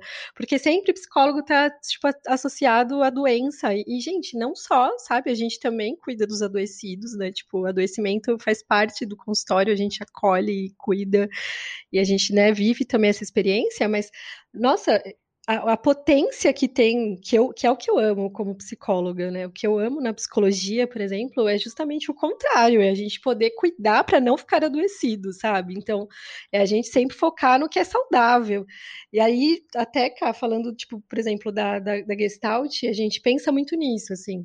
A Gestalt é uma abordagem que a gente não olha só para o adoecido. Até uma pessoa que está adoecida, eu acho que também todas as psicoterapias, né? Mas é, a gente sempre pensa no funcionamento saudável. O que, que qual que são as potencialidades? O que, que, que, que tem ali de potente, sabe? O que, que, que, que tem ali naquele indivíduo que, que tá, né, tem o comprometimento, que está engessado, mas cadê a fluidez? O que, que é dele? O que, que é próprio, né? Então, a, a psicoterapia Sim. também é esse lugar de potência que a gente não vai lidar só com o adoecido, né? Isso, é, isso é ótimo, né? Porque uma pessoa que tá doente, entre aspas, assim, né, também, é, ela adoece as, as pessoas em volta, né?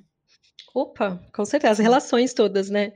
E eu acho que, e aí até falando da história da, do tipo, todo mundo deveria fazer terapia, talvez eu tenha até uma resposta melhor. Eu acho que não necessariamente, mas eu acho que todo mundo, em algum momento da vida, deveria conhecer e passar por um atendimento com um psicólogo de alguma forma.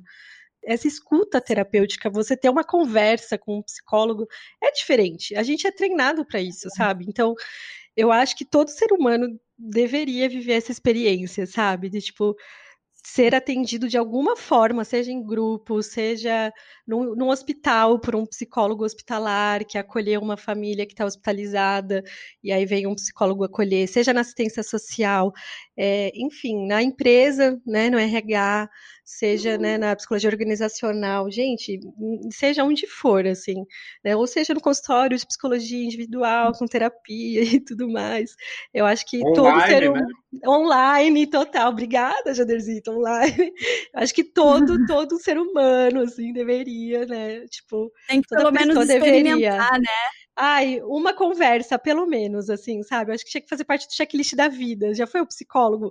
É para falar das questões da vida, é autoconhecimento. Então, a ideia é que seja uma conversa, a, a conversa com o psicólogo é. possa ser uma coisa que te que te impacte, que faça você se olhar, que mude um pouquinho o rumo da sua vida, não no sentido que a gente tem bola de cristal, eu brinco isso com os pacientes também. A gente não tem bola de cristal, a gente não tem lá na, na na faculdade aula de bruxaria, aula de, de, de, de, leitura de pensamento. Não precisa ficar com medo da gente quando você é amigo e tá na mesa de bar e fala, ai, o que, que você faz? É psicólogo? Nossa, tá me analisando. Fio, eu sempre falo, ó, se, se eu só, só analiso se me paga, entendeu? Não tá me paga. Você usa, Jader, melhor, né? Ah, e olha que tem paciente meu que eu atendo gratuitamente, mas eu uso essa com, com a galera que acha que eu, que eu vou ficar analisando. Você acha, meu? Sim. Não não, meu, é trabalho, é. entendeu? E, e autoconhecimento, e assim, na verdade, é a questão de buscar o autoconhecimento, né? Porque eu acho que a pessoa que também busca o autoconhecimento, talvez ela nem se importe de ser analisada, porque ela se torna Boa, segura de cara. si, né? Sim. É isso. Ai, é isso. Eu acho. É criar, é, criar potência sobre a sua existência. Autoconhecimento, Total. busque, seja da maneira que for. Exato. né? Nossa, total. E autoconhecimento perfeito, Ká. Tipo assim, não é só na, na, psicoterapia que você vai entender sobre o existir. O autoconhecimento você encontra na música, nas artes, com certeza. Tem arte terapia, ah. aliás, né? Tipo, a, né, tem várias formas, a, a, religião, meu, uma conversa boa de bar com um amigo, um amigo bom, tem muitas coisas que nos devolvem para si. Podcast. O podcast, com certeza. A gente vai falar de indicações né, no final, tipo assim, é. tem muita coisa que devolve a gente pra gente, né? Que faz a gente se Exato. conhecer mais conhecer mais de si. Psicólogo é um deles. A diferença é, é um profissional que vai ser neutro, é, é, um lugar de sigilo, é um lugar de confiança, onde você vai poder se abrir, abrir suas vulnerabilidades sem ser julgado, né? É, e, e, e, essa segurança, você vai estar tá amparado para você se conhecer, para que você tenha esse autoconhecimento, amparado por um profissional que vai estar tá olhando ali junto com você, te acompanhando e te dando esse suporte. Então é é quase que um, um, um buster, assim, né, de autoconhecimento. Com, tipo assim, com certeza você vai para psicoterapia buscando, tipo, se conhecer profundamente, assim, né? Não necessariamente você vai Exatamente. nas outras coisas sair com um conhecimento mais profundo, né? É, exatamente. Dito isso, para quem ainda não ficou convencido a fazer terapia, que eu acho que agora, né, todo mundo está, pode procurar aí o, seu, o terapeuta mais perto, né? Nossa, mais próximo de você. Procure o terapeuta mais próximo de você, porque a gente vai para humilhação e exaltação da semana. Pode ser agora ou vocês querem falar mais alguma coisa? Quer falar do, só dos nomes das abordagens, só para a gente não falar que a gente não falou os nomes de todas, para pelo menos vocês saberem nomes, nomes, não que isso seja importante, mas assim, vocês vão sair desse ah. podcast ouvindo uns nomes que vocês nunca ouviram na vida, talvez. Boa. Existe uma diversidade de, de abordagens, entre elas as mais antigas, aí, que a gente pensaria na abordagem comportamental, né, depois pensando na abordagem psicanalítica, abordagem cognitivo-comportamental, né, às vezes que é uma das mais indicadas por alguns médicos, né? Tem médico que gosta de escolher abordagem, isso não quer dizer que seja a única, pode ter outras, Sim. mas essa é uma delas, né? Aí tem outras aí, né, que a gente estava pensando Sim. também, né? Sim, tem, tem as abordagens corporais, né? Tem abordagens, por exemplo, Reich, bioenergética, que são abordagens que trabalham muito com o corpo. Tem e aí tem as abordagens, né, da, da, puxando sardinha aqui do meu lado, as humanistas fenomenológicas, que aí entra a Gestalt terapia, que é a minha abordagem, é, para falar só rapidinho assim as, as especificidades da, da Gestalt, que você tinha perguntado, Gestalt é uma palavra alemã que significa uhum. forma. Uhum. e, e, a Gestalt terapia, ela bebe de algumas fontes, né, que é a psicologia da Gestalt. Quem é designer, estudou artes visuais, essas coisas assim, já ouviu falar da psicologia da Gestalt, porque ela é aquela psicologia, que, que sabe aquelas imagens, Kai e, e Jader, que tipo, quando a gente olha, você tem que. Você olha uma coisa quando você bate o olho, mas aí você tem que olhar de novo e você encontra outra coisa. É tipo. Sim, sim, sim. Tipo, símbolo quantos animais tem essa imagem? Exato! O símbolo do Carrefour, por exemplo, que tipo, eu demorei. Nossa, Sim. o dia que eu descobri que era um C, eu fiquei, mano, você tá zoando, que pra mim sempre foi um espinho de peixe aquilo, tá ligado? Exato. Isso é, a, isso é a gestalt, é fechar a gestalt. A gestalt é a gente vê uma forma, a gente encontrar uma forma. Então, é, é que agora mudaram as tomadas aqui no Brasil, mas quando a, a tomada tinha a carinha, sabe? Que parecia Sim. uma carinha quando você olhava um focinho de porco. Essa coisa é Sim. é quando a gente fecha a gestalt, a gente, isso é um movimento do, nosso, assim, do ser humano, da gente tentar, do, do funcionamento do nosso cérebro, né, de tentar dar uma forma para aquilo. Então a gestalt, e o quanto isso alivia a gente, a gente faz isso porque isso alivia, quando a gente dá forma isso dá uma aliviada, assim, a gente fechou uma gestalt, isso, isso é, é, o fechamento, assim, então, e aí a gestalt pensa isso na vida, assim, né, formas da gente dar, é, o quanto que quando as coisas estão em aberto, questões e, e, questões do passado, enfim, do desenvolvimento e tal, isso nos agonia e a gente, isso se torna uma necessidade e a gente tem que ir em busca de fechar aquilo, né, e se, e se a gente não fecha, a gente tem um conflito. Inclusive, a, e aí uma das coisas da Gestalt que é muito famoso é o aqui e agora. Então a gente foca muito no presente e a gente entende que dentro do, prese do presente está o passado, porque a gente é passado presentificado, a gente é a nossa história carnificada, assim, né, como pessoa. Então, o nosso passado está com a gente no nosso presente e se tiver qualquer coisa do nosso passado que, tá, que não tá bem fechado pra gente, que tá nos agoniando, nos dando agonia, isso vai voltar no presente, vai estar tá presente na gente, não vai estar tá no passado, vai estar tá no agora. Que vai na caminha do que o Jader falou, naquela hora que ele falou da, da, das. Você vê, como tem conversa, gestalt terapia e psicanálise, né? A gente está falando quase em outras palavras das mesmas coisas.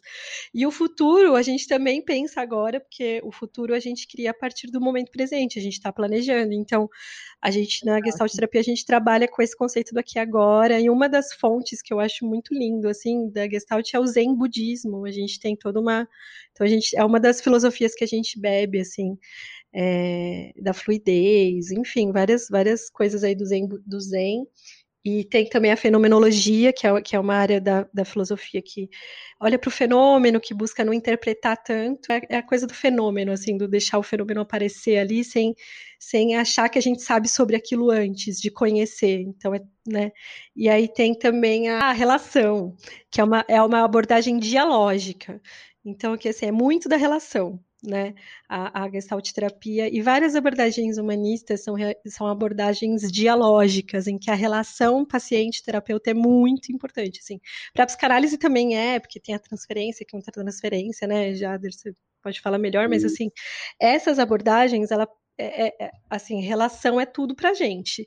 Então, por isso que a gente pensa muito na relação terapeuta-paciente, por isso que isso faz parte da nossa teoria, assim. Então, por isso que são abordagens que, às vezes, por exemplo, eu sou próxima dos meus pacientes nesse sentido, que às vezes pa parece até uma relação de amigos, sabe? E eu não, não me importo se meus pacientes, por exemplo, acharem eh, me se referirem a mim como uma amiga deles, assim, não me importo mesmo, porque faz parte da relação, essa coisa mais próxima, assim, sabe? Do tipo.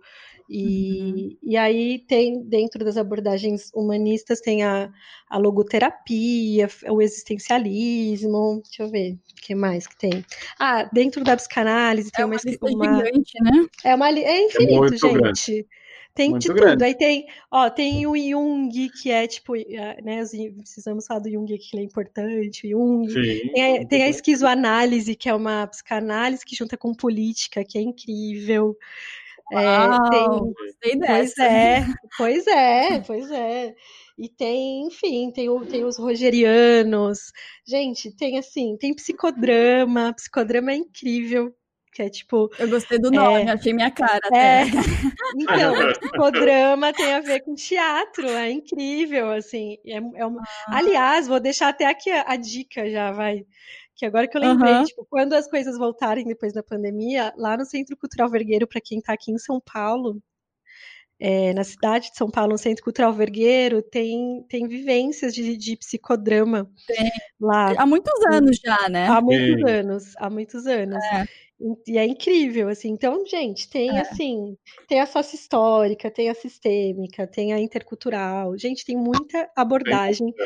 E é por isso que não importa, porque, porque se vocês forem, assim, como pessoas leigas, quererem, leigo no sentido de não serem psicólogos, né, da ciência psicológica, hum. querer entender esse no, esses nomes, vocês vão ficar louco. E, e na boa, ele, ele nem quer dizer muita coisa, porque ele importa pra gente, sabe? Tipo assim, por exemplo, vai. Sim pegar um preconceito. Um, um, um, psicanalista lacaniano, ele tem que ser uma pessoa, quando a gente pensa assim no, no estereótipo, mais uhum. fria, mais distante, não sei o quê.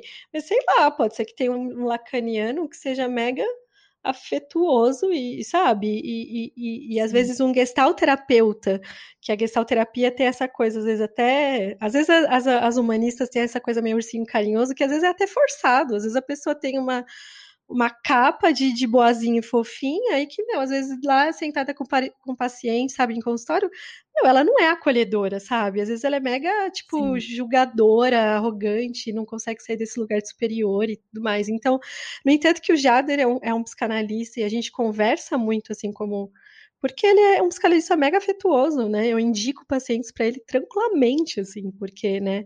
É, porque eu, eu vejo, ele tem isso do afeto, que, que para mim é uma coisa importante, que é o que uma das coisas que me fez escolher a gestalt terapia, e que ele tem ainda como psicanalista, sabe? Assim como outros amigos meus que são psicanalistas também têm. E às vezes já, já encontrei pessoas de abordagens mais humanistas que não são tão afetuosas, são assim, são mais frias. Então é muito, sabe? Depende do. A personalidade, realmente... né?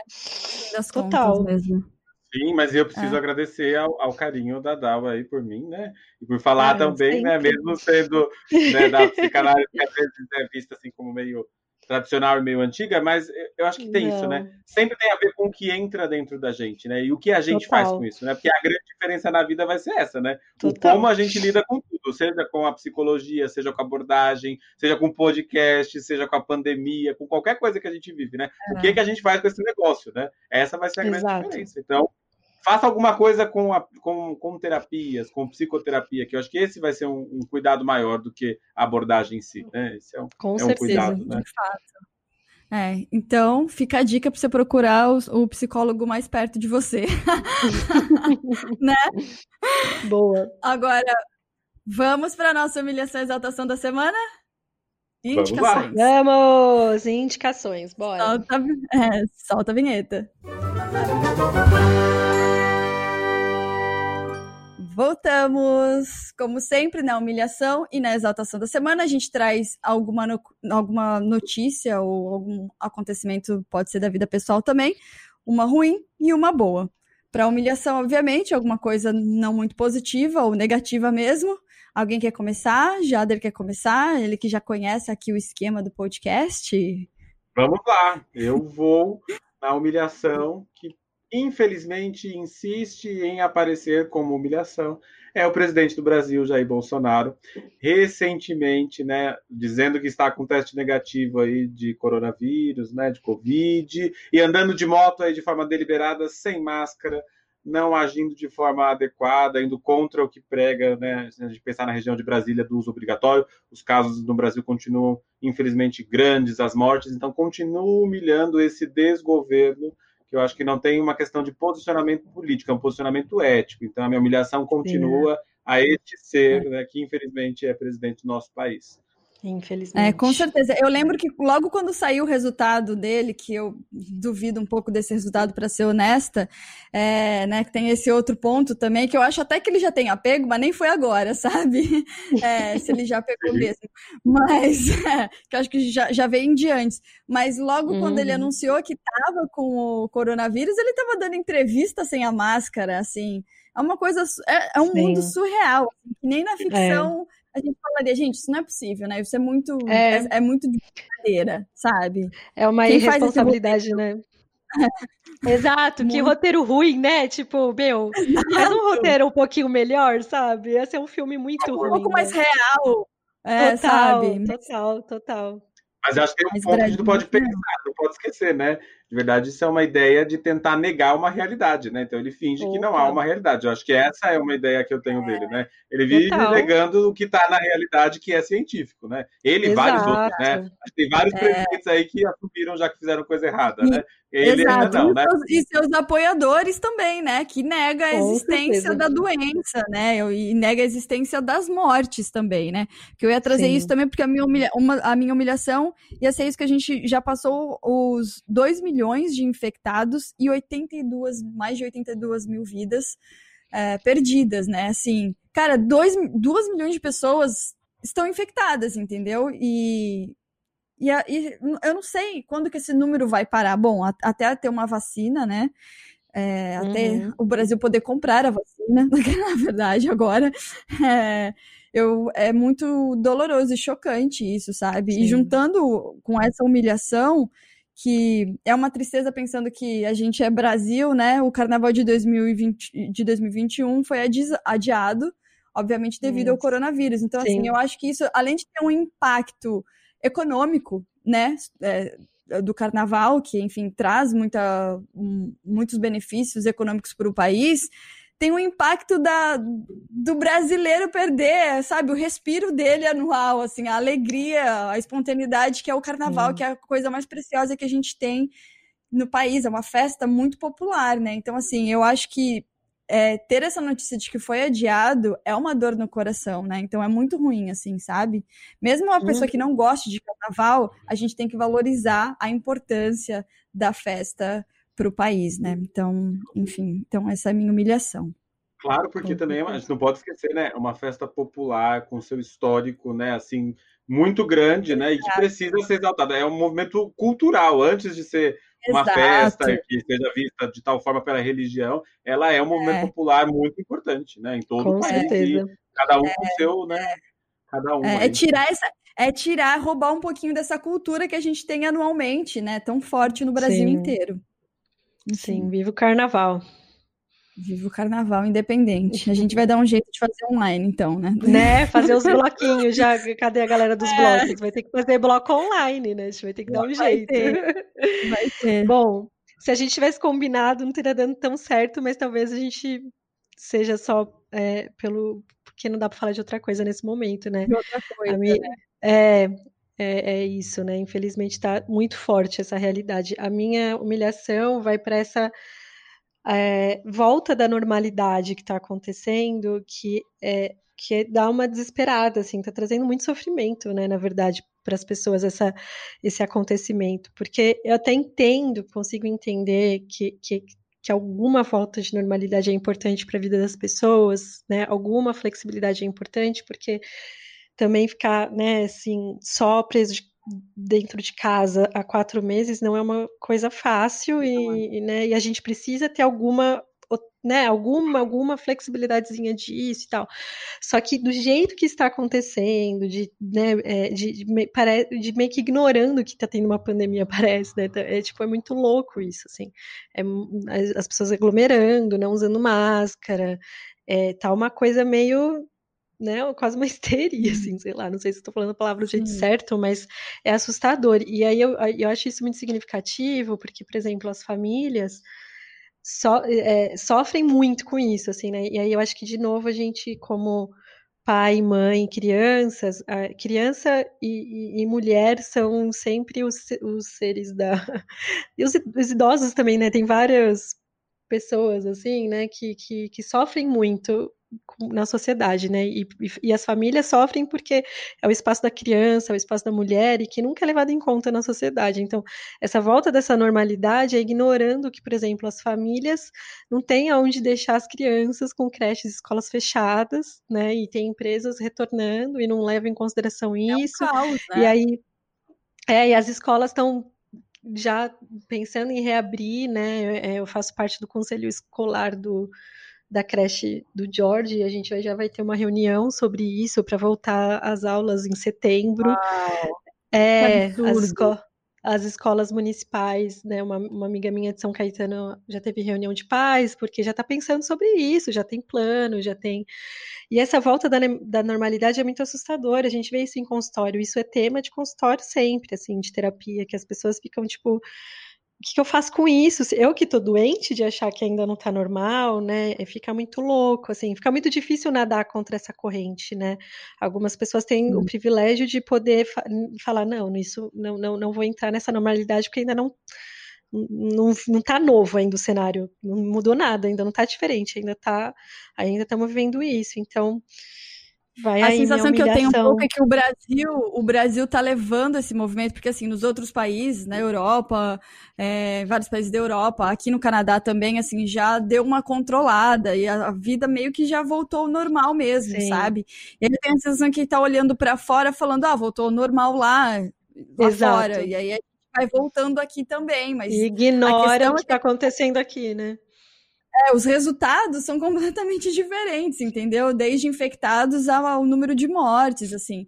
Então, não faz sentido. Então, as pessoas estão ignorando e, e acho que é a questão de se acostumar, né? A gente se acostuma com o que é bom, com o que é ruim também, né? É. E aí acostumou com o número de mortes, o que é absurdo, né? Mas assim, Sim. aí, aí parou de ter cuidado, sabe? Então é, É. realmente. Ô, Cá, eu posso é muito ser muito clichêzenta aqui e fazer um, Pode. dar uma de psicóloga e falar. É, é, tá- é- é isso, tá vendo a diferença do, do olhar de fora e o olhar para dentro, né? É, é bem isso que a gente faz em consultório. Tipo, o Brasil tá olhando para fora, como os outros países estão fazendo, e tá ignorando todas as nossas necessidades. Então não adianta você olhar para fora, e a gente faz isso na vida, entendeu? E é isso é o que a gente verdade. trabalha em consultório. A gente olha para a vida dos outros, olha para o gramadinho dos outros e tal, e fala, ah, isso serve para mim, isso serve para mim. E a gente ignora tudo que a gente conhece sobre a nossa existência, e aí que vem as crises existenciais, entendeu? Porque é igual o que a gente está vendo na pandemia. O Bra- O Brasil está se ferrando porque não olha, não leva em consideração, porque a gente está com um presidente negacionista, as nossas peculiaridades.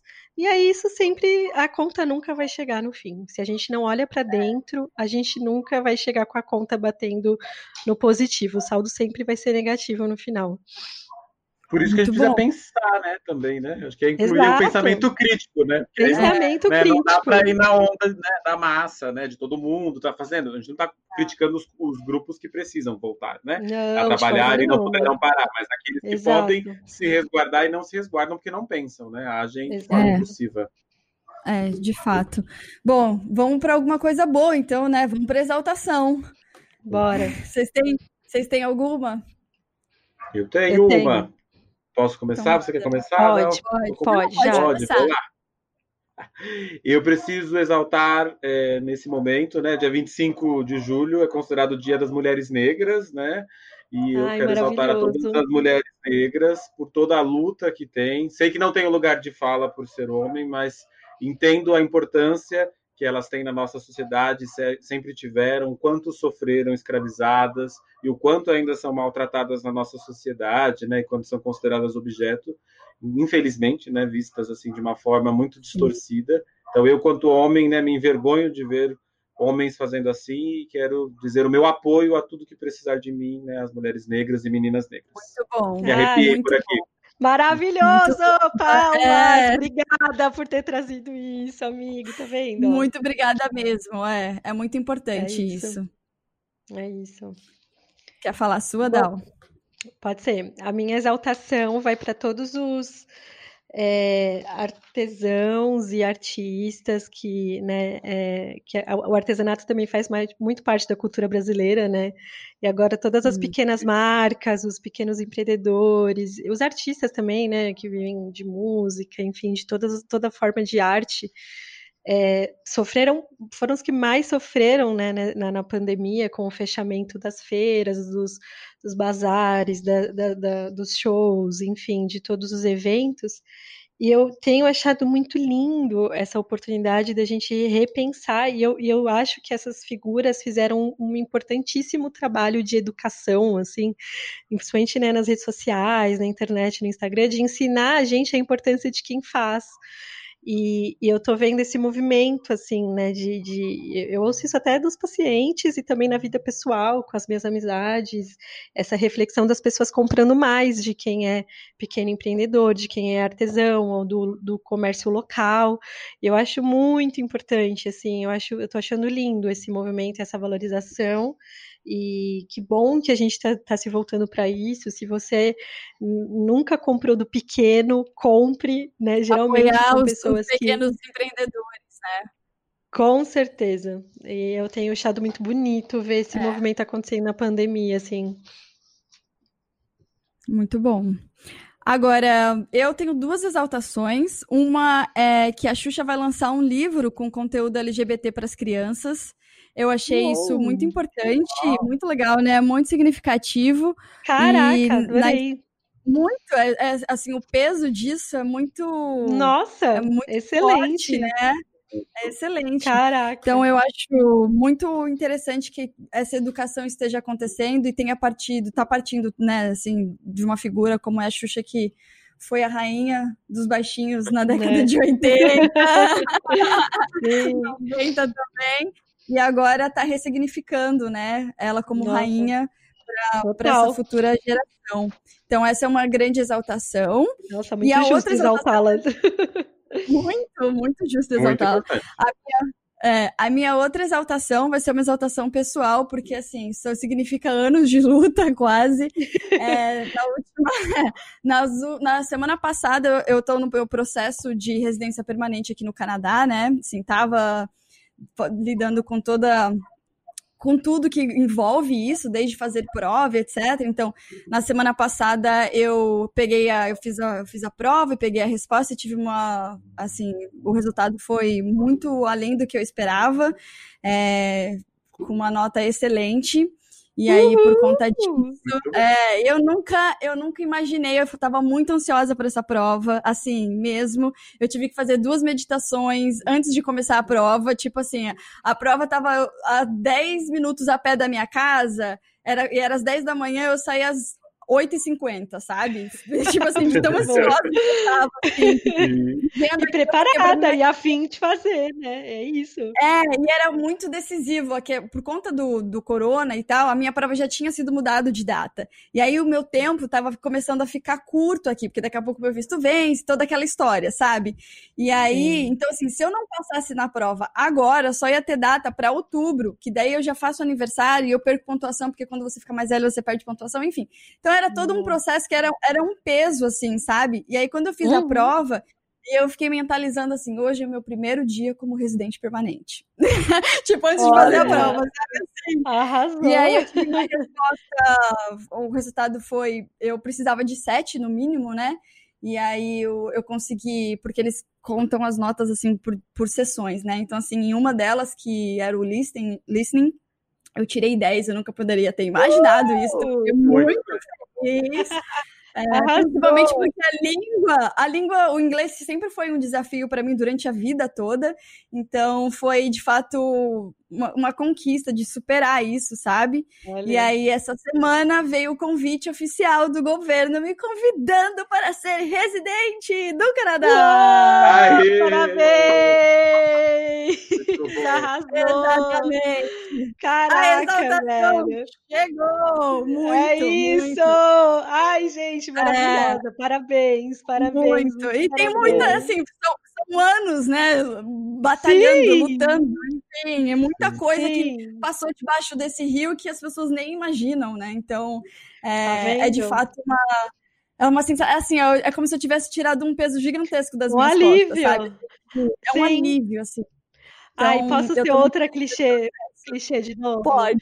E foi uma questão que você, que você olhou no consultório com uma psicóloga e que se fechou agora na sua vida. É verdade, é Você verdade. É, porque começou o quê? Uns cinco anos, né? Tem quatro anos que eu moro aqui no Canadá, então é verdade, é esse ciclo que se fecha, assim, sabe? É, você E, falou que na sua ufa, que terapia você falou que você queria, queria melhorar o seu inglês, e aí você pensou no intercâmbio, e aí ela falou, por que, que você não faz o que você pode? E você foi pro Canadá, e aí de repente É. você tirou 10 no listening, tá vendo? Tipo, pronto, cara, é É. Exatamente. Tive notas, tive notas muito altas que me proporcionou. se A nossa nota não tivesse sido alta, eu não teria conseguido, é, de fato, receber esse convite do governo, né? Porque é, eles são bem criteriosos, então você tem que responder a várias coisas, desde é, educação, experiência de trabalho. Então, assim, tudo isso me levou para esse momento aqui. E aí eu tô ai, aliviada e feliz, Arrasou. apesar de cansada de tanta coisa, de tanta, de tanta Imagino. emoção, sabe? Imagina, mas agora pode descansar feliz, né? Posso, Parabéns, graças a Deus. Ai, obrigada. você. Agora, enfim, vamos para as nossas indicações, então, né? O que, que vocês têm aí para indicar para a gente ver, ler, ouvir, sei lá. Vai, Jader. Então, qual que, é a sua, qual que é a sua indicação, Jader? Para começar, uma série que eu estou acompanhando e estou achando linda, além da fotografia, tudo que vai representando nela é a série N with an N. Não sei se vocês estão acompanhando, Sim, mas eu não, ela é... todo- outras pessoas já indicaram, mas eu nunca assisti, assim, não vi ainda. Você está perdendo, não, não perca mais tempo, vá lá. vale a pena naqueles 30 minutinhos que a gente tem livre às vezes. É linda a série, eu acho que ela ajuda muito a gente repensar as nossas relações e a importância da gente acreditar nas relações. Eu acho que ela mostra isso, por isso que eu pensei nela. Enquanto livro, eh, eu fui pensei, pensando nessa importância da gente se despir daquilo que a gente tem de achar que é muito forte e às vezes a gente é meio que um cavaleiro que não existe e a gente tem que lutar por coisas que a gente não consegue. E a terapia vai nos mostrando isso. É o livro do Cavaleiro Inexistente, do Ítalo Calvino. Um livro incrível, fininho, mas maravilhoso para a gente poder refletir sobre isso. E para conhecer um pouquinho mais de psicanálise de uma forma mais descontraída eh, e já estruturada, e um canal que eu gosto bastante é o canal eh, de uma psicanalista chamada Maria Homem. Ela é bem interessante. Ai, eu assim, ela amo! gosta, ela é muito boa, né? Eu gosto muito É dela. muito boa. E, E ela, ela é toda não- séria, né? Eu gosto disso também por algum motivo, assim, mas ela é toda assim, toda centrada, toda. Ela é né? centrada. É, eu achei legal, mas eu, acho que ela fala É a sua cara. Mas eu, eu não sei, é porque, olha só, eu sou uma pessoa, em teoria, extrover- extrovertida, né? Então, assim, mas eu, eu também eu deveria gostar, na verdade, de. Do Mas você é também, eu intelectualizada, igual. cara. Você gosta, entendeu? Você gosta é dessa coisa verdade. intelectual. Você, você curte isso. Não É. tem como. É verdade, é verdade. Ela tem toda essa pegada. É, ela é ótima, eu Uhum. adoro os vídeos dela. São muito explicativos, né? eu gosto bastante. É. né? Um dia o meu canal no YouTube vai ter todo essa, esse corpo. Eu ainda estou começando, então eu vou indicar de uma colega que Uhul! está aí à frente nesse, nesse tempo. Vamos investir nisso. Exato. E você, Dal, quais suas indicações? Bom, eu pensei, as minhas indicações foram temáticas, assim, eu fiquei muito pensando aqui como psicóloga, coisas que eu li na vida, né, como pessoa, e não como psicóloga, não como profissional, que, que eu acho que, que, que passa um pouco essa, o que, que é a visão de uma terapia, assim, sabe, do que é fazer terapia, e para que para alguém que gosta e faz, né, terapia e já, né, psicoterapia e gosta muito e vai, muito provavelmente vai gostar. E para quem nunca foi, nunca fez, não pode pagar agora, não está afim, mas quer enten- né, entrar em contato, poder se, se aproximar. Então, um primeiro, eu quero indicar um autor, que são, né, vou indicar livro, então, que é o Irving Yalom. Eu nunca sei se é Yalom ou Yalom, de verdade, não sei. Ele tem vários livros, assim, então acho que eu- se eu pudesse indicar um é o Carrasco do Amor, mas todos os deles são maravilhosos. É, e assim, um- uma série que eu gosto muito, que é a In Treatment, que foi a inspiração, né, da sessão de terapia, que é, mas eu gosto muito dessa versão dos Estados Unidos. Tipo, eu gosto muito, assim, então eu acho que ali também dá pra super ter, a- né, se- sessão de terapia é um, é um clássico É um aí pra quem gosta da é versão do maravilhoso. Tom Mello, a, É. a do Mas outro, eu gosto mais do com, outro ator. o, com o ah, Carlos Machado.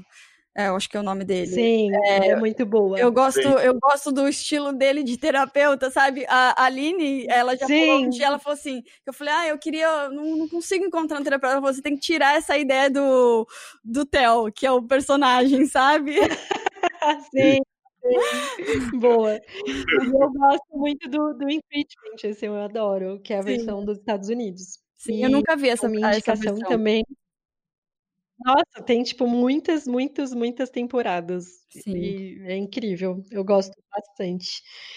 E é, de podcast, eu vou, vou indicar um que chama Para Dar Nome às Coisas. Aham. É, Eu eu sou apaixonada uma vez. Natália. Ai, É, ela é tô- maravilhosa. ela é cara. maravilhosa. é. Eu tô pensando em Eu ela pra conhecer ela. aqui no podcast. Tenho pensado nisso. Ai, por favor. Nossa, faça isso. Aham. Faça isso, por favor. Sim. E aí, é, eu acho ela maravilhosa e assim, né? Além de eu me identificar muito com, com o jeito dela, é, esse, só esse para dar nome às coisas já é muito assim. Já diz muito né, sobre é, o. é, terapêutico, já diz muito sobre o Sim. processo de terapia, que é isso, a gente vai dando nome, vai, né? é. para tudo aquilo Sim. que a gente está sentindo e tal. E, e a Nath, ela, além dela ter uma voz maravilhosa, eu adoro Ela é ouvir a voz serena, dela, né? assim. Ai, ela é incrível. Nossa, É. sério, eu sou fã, assim, total. É, ela leva muito no- no- na- nos, nos episódios com diálogos e conversas e coisas que ela viveu em terapia. Sim. Então ela sempre fala da Renata, que é a psicóloga dela, já falou de outra que eu acho que era a Elza, eu ouvi esses dias. E ela sempre fala, sabe, do que ela viveu em terapia. Então eu acho isso também muito incrível, assim, Sim. porque essa experiência do É. paciente, de tudo que o paciente é, pensou a partir desse diálogo que teve no consultório. Então também acho isso muito legal. E que eu acho que aproxima, né? Porque às vezes tem isso, né? Quem que é essa pessoa que faz terapia?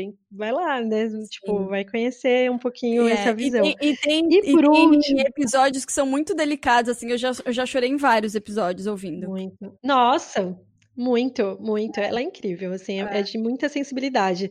É. Muita mesmo. Eu, aliás, assim, de verdade, é muito terapêutico ali tudo que ela fala, assim, né? Tipo, Muito, é, é nesse muito. sentido, é. É. muito bonito, assim. É. E por último, eu quero indicar uma, uma, uma psicóloga, né, que ela tem tanto o YouTube, um canal no YouTube, quanto o Instagram, que é a Cecília Dassi. Sim. É, a Cecília Dassi, ela era uma, é uma atriz mirim da Globo, então, que é, quando vocês olharem a fotinha dela, talvez vocês lembrem, ela fez por amor, assim, tipo, é uma, é uma carinha muito que a gente, Conhece. tenho muito registrado, assim, é, de quando ela era criança, e ela deixou de ser atriz, né, assim, no, no- numa etapa da vida dela, e ela se formou como psicóloga. Por coincidência, ela é uma gestalt terapeuta, mas mesmo que ela não fosse da gestalt terapia, eu indicaria ela facilmente aqui, porque ela é maravilhosa. E eu acho muito bonito, assim, a... qual que é a palavra que posso usar? A proximidade, assim, a- o quanto ela é acessível, essa é a palavra. Ela tem uma linguagem muito acessível, então ela, ela leva temas muito da psicologia, né, tanto no Instagram quanto no YouTube. Então ela fala como psicóloga mesmo, ela faz uma divulgação científica assim da ciência psicológica, sabe? E é muito acessível. Eu acho maravilhoso assim o conteúdo dela. Então Sim. indico com força para segui-la. Muito bem, as indicações de vocês estão maravilhosas. Eu vou indicar uma série é, que eu já indiquei aqui bem no comecinho dos primeiros podcasts, que, que foi logo no momento também que eu estava fazendo terapia, eu descobri essa série e que foi muito decisiva para eu escolher Toronto, por exemplo, que chama A Vida de Erika, ou Being Erika, é, em inglês. Vocês encontram ela no YouTube agora, porque ela já saiu do Netflix, do catálogo do Netflix. Mas eu não sei se vocês conseguem ainda ter acesso pelo Net Now. Na época que eu tava no Brasil, eu assisti no Hum. Net Now, mas não sei se ainda está no catálogo, porque já tem uns quatro anos, né? Mas tem no YouTube completo, porque é por onde, às vezes, sabe quando você tá querendo assistir uma coisa que você já viu? Sabe, só você tá fazendo ocupada. Então, assim, eu já vi essa série completa quatro ou cinco vezes, assim. E tem quatro temporadas. Caraca! É, basicamente é uma mulher de nos seus 30 anos que ela se sentia meio fracassada, assim, sabe? Tava infeliz, era é, trabalhando no lugar que ela não gostava. E ela tinha essa questão de quando ela era mais jovem, assim, no começo dos 20, eu acho, de que ela seria aquela pessoa de sucesso, e, no entanto, a vida levou para um outro caminho, sabe? E aí ela começa a fazer uma terapia que é que essa terapia permite que ela volte no tempo. E isso é muito legal porque é quando você aprende com ela, na verdade, sabe? É, que legal. É muito legal. Tem, muito obviamente show. tem bastante dessa, porque obviamente na vida real a gente não tem como voltar nas nossas ações, né, para tentar corrigir ou refazer. Mas eu acho que o mais interessante da terapia, da terapia da, da, do, da série, é que no fundo você aprende que também você não, mesmo que a gente tivesse a oportunidade de voltar, a gente não ia mudar o resultado disso, sabe? Assim, resumidamente, do, das consequências, eu Sim. acho. Porque mesmo quando a gente toma uma decisão diferente ou uma atitude diferente, o fim está sempre predestinado para aquilo que você vai viver ou viveu, né? Enfim, e aí, então, assim, tem muitos aprendizados e o terapeuta tem de, de lá é meio uma linha meio tel de sessão de terapia, sabe? Ele chama Dr. Tom, né? O Dr. Tom. Então, assim, é Tom e Tel, né? E aí eu adoro. E tem. Então, assim, é muito bacana. A primeira temporada é um pouco mais bobinha, digamos assim, sabe? Começa a ficar muito legal a partir da segunda temporada. Então, fica essa minha dica. E a outra dica que eu tenho, que eu vi essa semana, que é uma série chamada Dr. Foster que eu não sei se em português vai estar como Doutora Foster no Netflix, é da Netflix, e basicamente mostra a relação de uma mulher que descobre que está num casamento de 14 anos que está sendo traída. Quando a relação dela dentro do casamento parece perfeita, entendeu? Tipo assim, ela não, ela não sabia, ela não conseguia perceber isso, sabe? Porque o, o marido se fazia muito presente, e aí então vai mostrando a mudança dela é, dentro dessa relação e as, assim o comportamento também tipo assim como que ela muda o comportamento dentro do às vezes até dentro do trabalho assim porque ela é médica né? Então assim é, é uma história que vai desenrolando que vai puxando um fio vai puxando o outro assim sabe? É muito interessante até para você analisar essa questão comportamental mesmo das pessoas de como uma atitude pode fazer mudar muito aquela pessoa que é super amável digamos assim sabe então, é muito interessante, assim, mas eu, eu confesso que para quem já foi traído, tem vários gatilhos, assim, nessa, nessa hum. série, sabe? Mas a, a, você passa um pouco de raiva, mas também eu acho bom, porque você aprende outras coisas, assim, sabe? Mas enfim.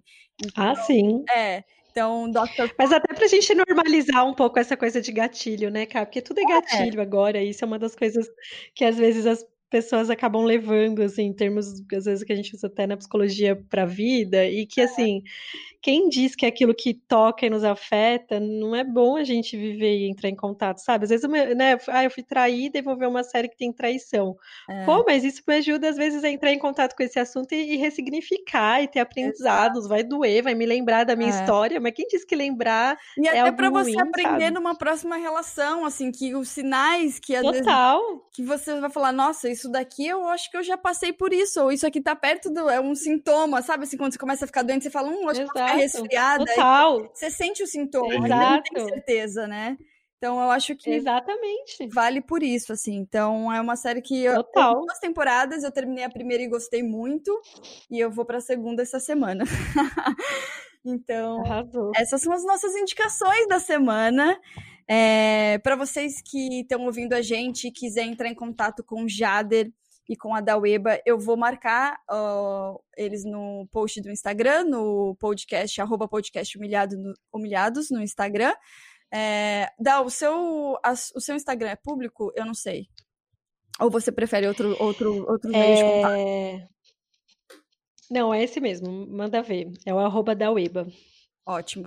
Uma pessoa ri- rica quase, né? Chique. É. Ela só precisa do primeiro nome. Não, é, é, É, é tudo arroba da Weba. É tudo É arroba bem da simples. muito bom.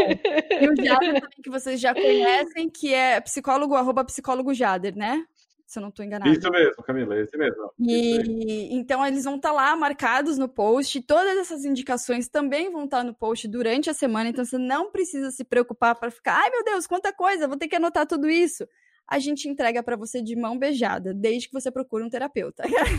não, brincadeira. Maravilhoso. Eu vou postar mesmo sem você procurar um terapeuta ainda, mas assim, vá, tá? Pro bem da Até porque essas humanidade. indicações vai te convencer no fim das contas. No né? fim Se das contas, essa fizer- indicação vai te ajudar a ser uma pessoa melhor, eu tenho certeza. Então, eu quero agradecer, Jader da Weba. Obrigado por vocês aqui dividir esse tempo maravilhoso. Eu vou sofrer nessa edição, talvez vocês nem tenham todo o que eu tô pegando aqui do programa, porque a gente tá falando há mais de duas horas. Mas. Ai, cara, desculpa, foi mal. É, mas, mas eu, eu é que ganhei, na verdade, né? Assim, ganhei de aprendizado e. Mas a edição vai dar trabalho. Mas eu quero agradecer vocês pelo, pelo tempo, pelo tempo e, enfim, por toda a contribuição. Ah, muito obrigada, Caio. Eu agradeço muito. Eu tô muito feliz aqui de estar, né, com dois amigos. E aí, desculpa, eu vou ser muito piegas, assim. Aí vocês perceberam que eu sou a pessoa do clichê, né? A pessoa emocionada. Mas, meu, é, é muito da hora, assim, hoje eu estar com um psicólogo, com a minha amiga, tipo, da sexta série, animal lá do Santos e o Dia, aqui, sabe? E de repente ela tá aqui como jornalista num, num podcast, eu tô aqui como psicóloga com meu outro, sabe, amigo psicólogo, e, e é, muito, é muito incrível, assim. E fora que, assim, né, além, acho que muito bonito poder jun essa junção, né, Ká? Tipo, você como jornalista, poder abrir espaço para nós como psicólogos, eu que agradeço, assim, né? Nós profissionais da psicologia, a gente também tem um, uma parcela de culpa desse preconceito com os psicólogos, de ninguém, das pessoas não saberem o que, que um psicólogo faz, porque a gente não fala, sabe? A gente fica lá no consultório e meio que quem só quem viveu essa experiência sabe, né? Só quem viveu sabe, Gabi. Exato. Vira meio que isso, sabe? É. Tipo, e meu, a, a gente tem que falar, sabe? Então, muito, muito, muito obrigada. Eu amei essa experiência e, e é isso. É, é só assim, né? Tipo, você não precisa necessariamente passar numa experiência de terapia pra você saber o que, que um psicólogo faz. Eu, eu acho que o mais importante é você saber que em algum momento da vida isso pode ser uma opção para você. Se você souber o que um profissional da psicologia faz, você vai estar, né, uma- ouvindo esse podcast, uma hora apertou, deu um conflito, está com uma questão no relacionamento, tá uma coisa difícil, você fala, eita, olha, eu sei que um psicólogo pode me ajudar. É Ou isso que pessoa Uma importa. coragem a partir disso de ir procurar um terapeuta, né? A partir de um episódio e falar, nossa, porque Com às vezes a gente vê uma publicidade e fala, ai, que legal esse produto, vou comprar. Então, se a gente Exato. a gente ouve uma coisa interessante, né, do, do ponto de vista é, dos profissionais e tal, você fala, nossa, nunca tinha parado para pensar nisso. Então, a minha intenção, na verdade, com Exato. Humilhados é que a gente reflita sobre as coisas e, né, e aprenda também, né? Exato. Isso é muito importante. né? E é bom poder voltar, né? Eu vim uma vez, vim outra, gostei muito, agradeço o espaço aí, muito gostoso estar junto, pensando. Muito obrigada. Vocês estão sempre, são sempre bem-vindos, voltem quando quiser. E aí você fala, ah, se quiser, eu tenho uma ideia aqui, pode mandar a Daueba falar, eu tenho, a Daueba sempre manda sugestão aí, a gente estava conversando em sugestões de pauta, então assim, vocês são sempre Sim. muito bem-vindos, então eu quero agradecer de Muito novo, obrigada. quero agradecer vocês de novo, se você escutou esse podcast, gostou, não esquece de indicar para aquele seu amigo que tá precisando de uma terapia, sabe? Sabe, o problemático, um pouquinho negacionista também, pode ser, sabe? Enfim, Sim. não faz terapia ou que não tem o o conhecimento e que de repente você indicar isso para ele pode ser muito bacana e assim você também ajuda humilhados a crescer e, né, e que outras pessoas tenham acesso a essa informação.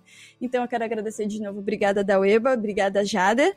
Vou desejar uma boa Obrigada, semana para vocês. Espero que a gente se encontre semana que vem, ou se não daqui 15 dias, porque o meu, meu calendário tá meio maluco. Desculpa que eu não estou, não apareci semana passada, mas é isso. Eu espero que a gente se encontre na semana que vem. Então, uma boa semana e vamos em busca da Exaltação! Eu sou maior Sou maior do que era antes. Estou melhor Sou melhor que era que era ontem. ontem Eu sou filho do mistério e do silêncio. Somente o tempo vai me revelar quem sou As cores mudam As mudas crescem quando se desnudam. Quando não se esquecem Daquelas dores que deixamos para trás Sem saber que aquele choro valia ouro. Estamos existindo entre mistérios e silêncios Evoluindo a cada lua, a cada sol. Se era certo ou se errei Se sou súdito, se sou rei, somente atento à voz do tempo. Saberei Eu sou maior Sou maior do que era antes. do que era antes Estou melhor Sou melhor do que era ontem. era ontem Eu sou filho do mistério e do silêncio. Somente o tempo vai me revelar quem sou As cores mudam, As cores mudam As mudas crescem. Quando se desnudam Quando não se esquecem não se esquece. daquelas dores que deixamos para trás. Sem saber que aquele choro valia ouro. Estamos existindo entre mistérios e silêncios. silêncios evoluindo a cada lua, a cada sol. Se era certo ou se errei, Se sou súdito, se sou rei, somente atento à voz do tempo. saberei. Eu sou maior Eu sou maior do que era antes. do que era antes. Estou melhor Estou melhor do que era do ontem. que era ontem. Eu sou filho do mistério e do silêncio. Somente o tempo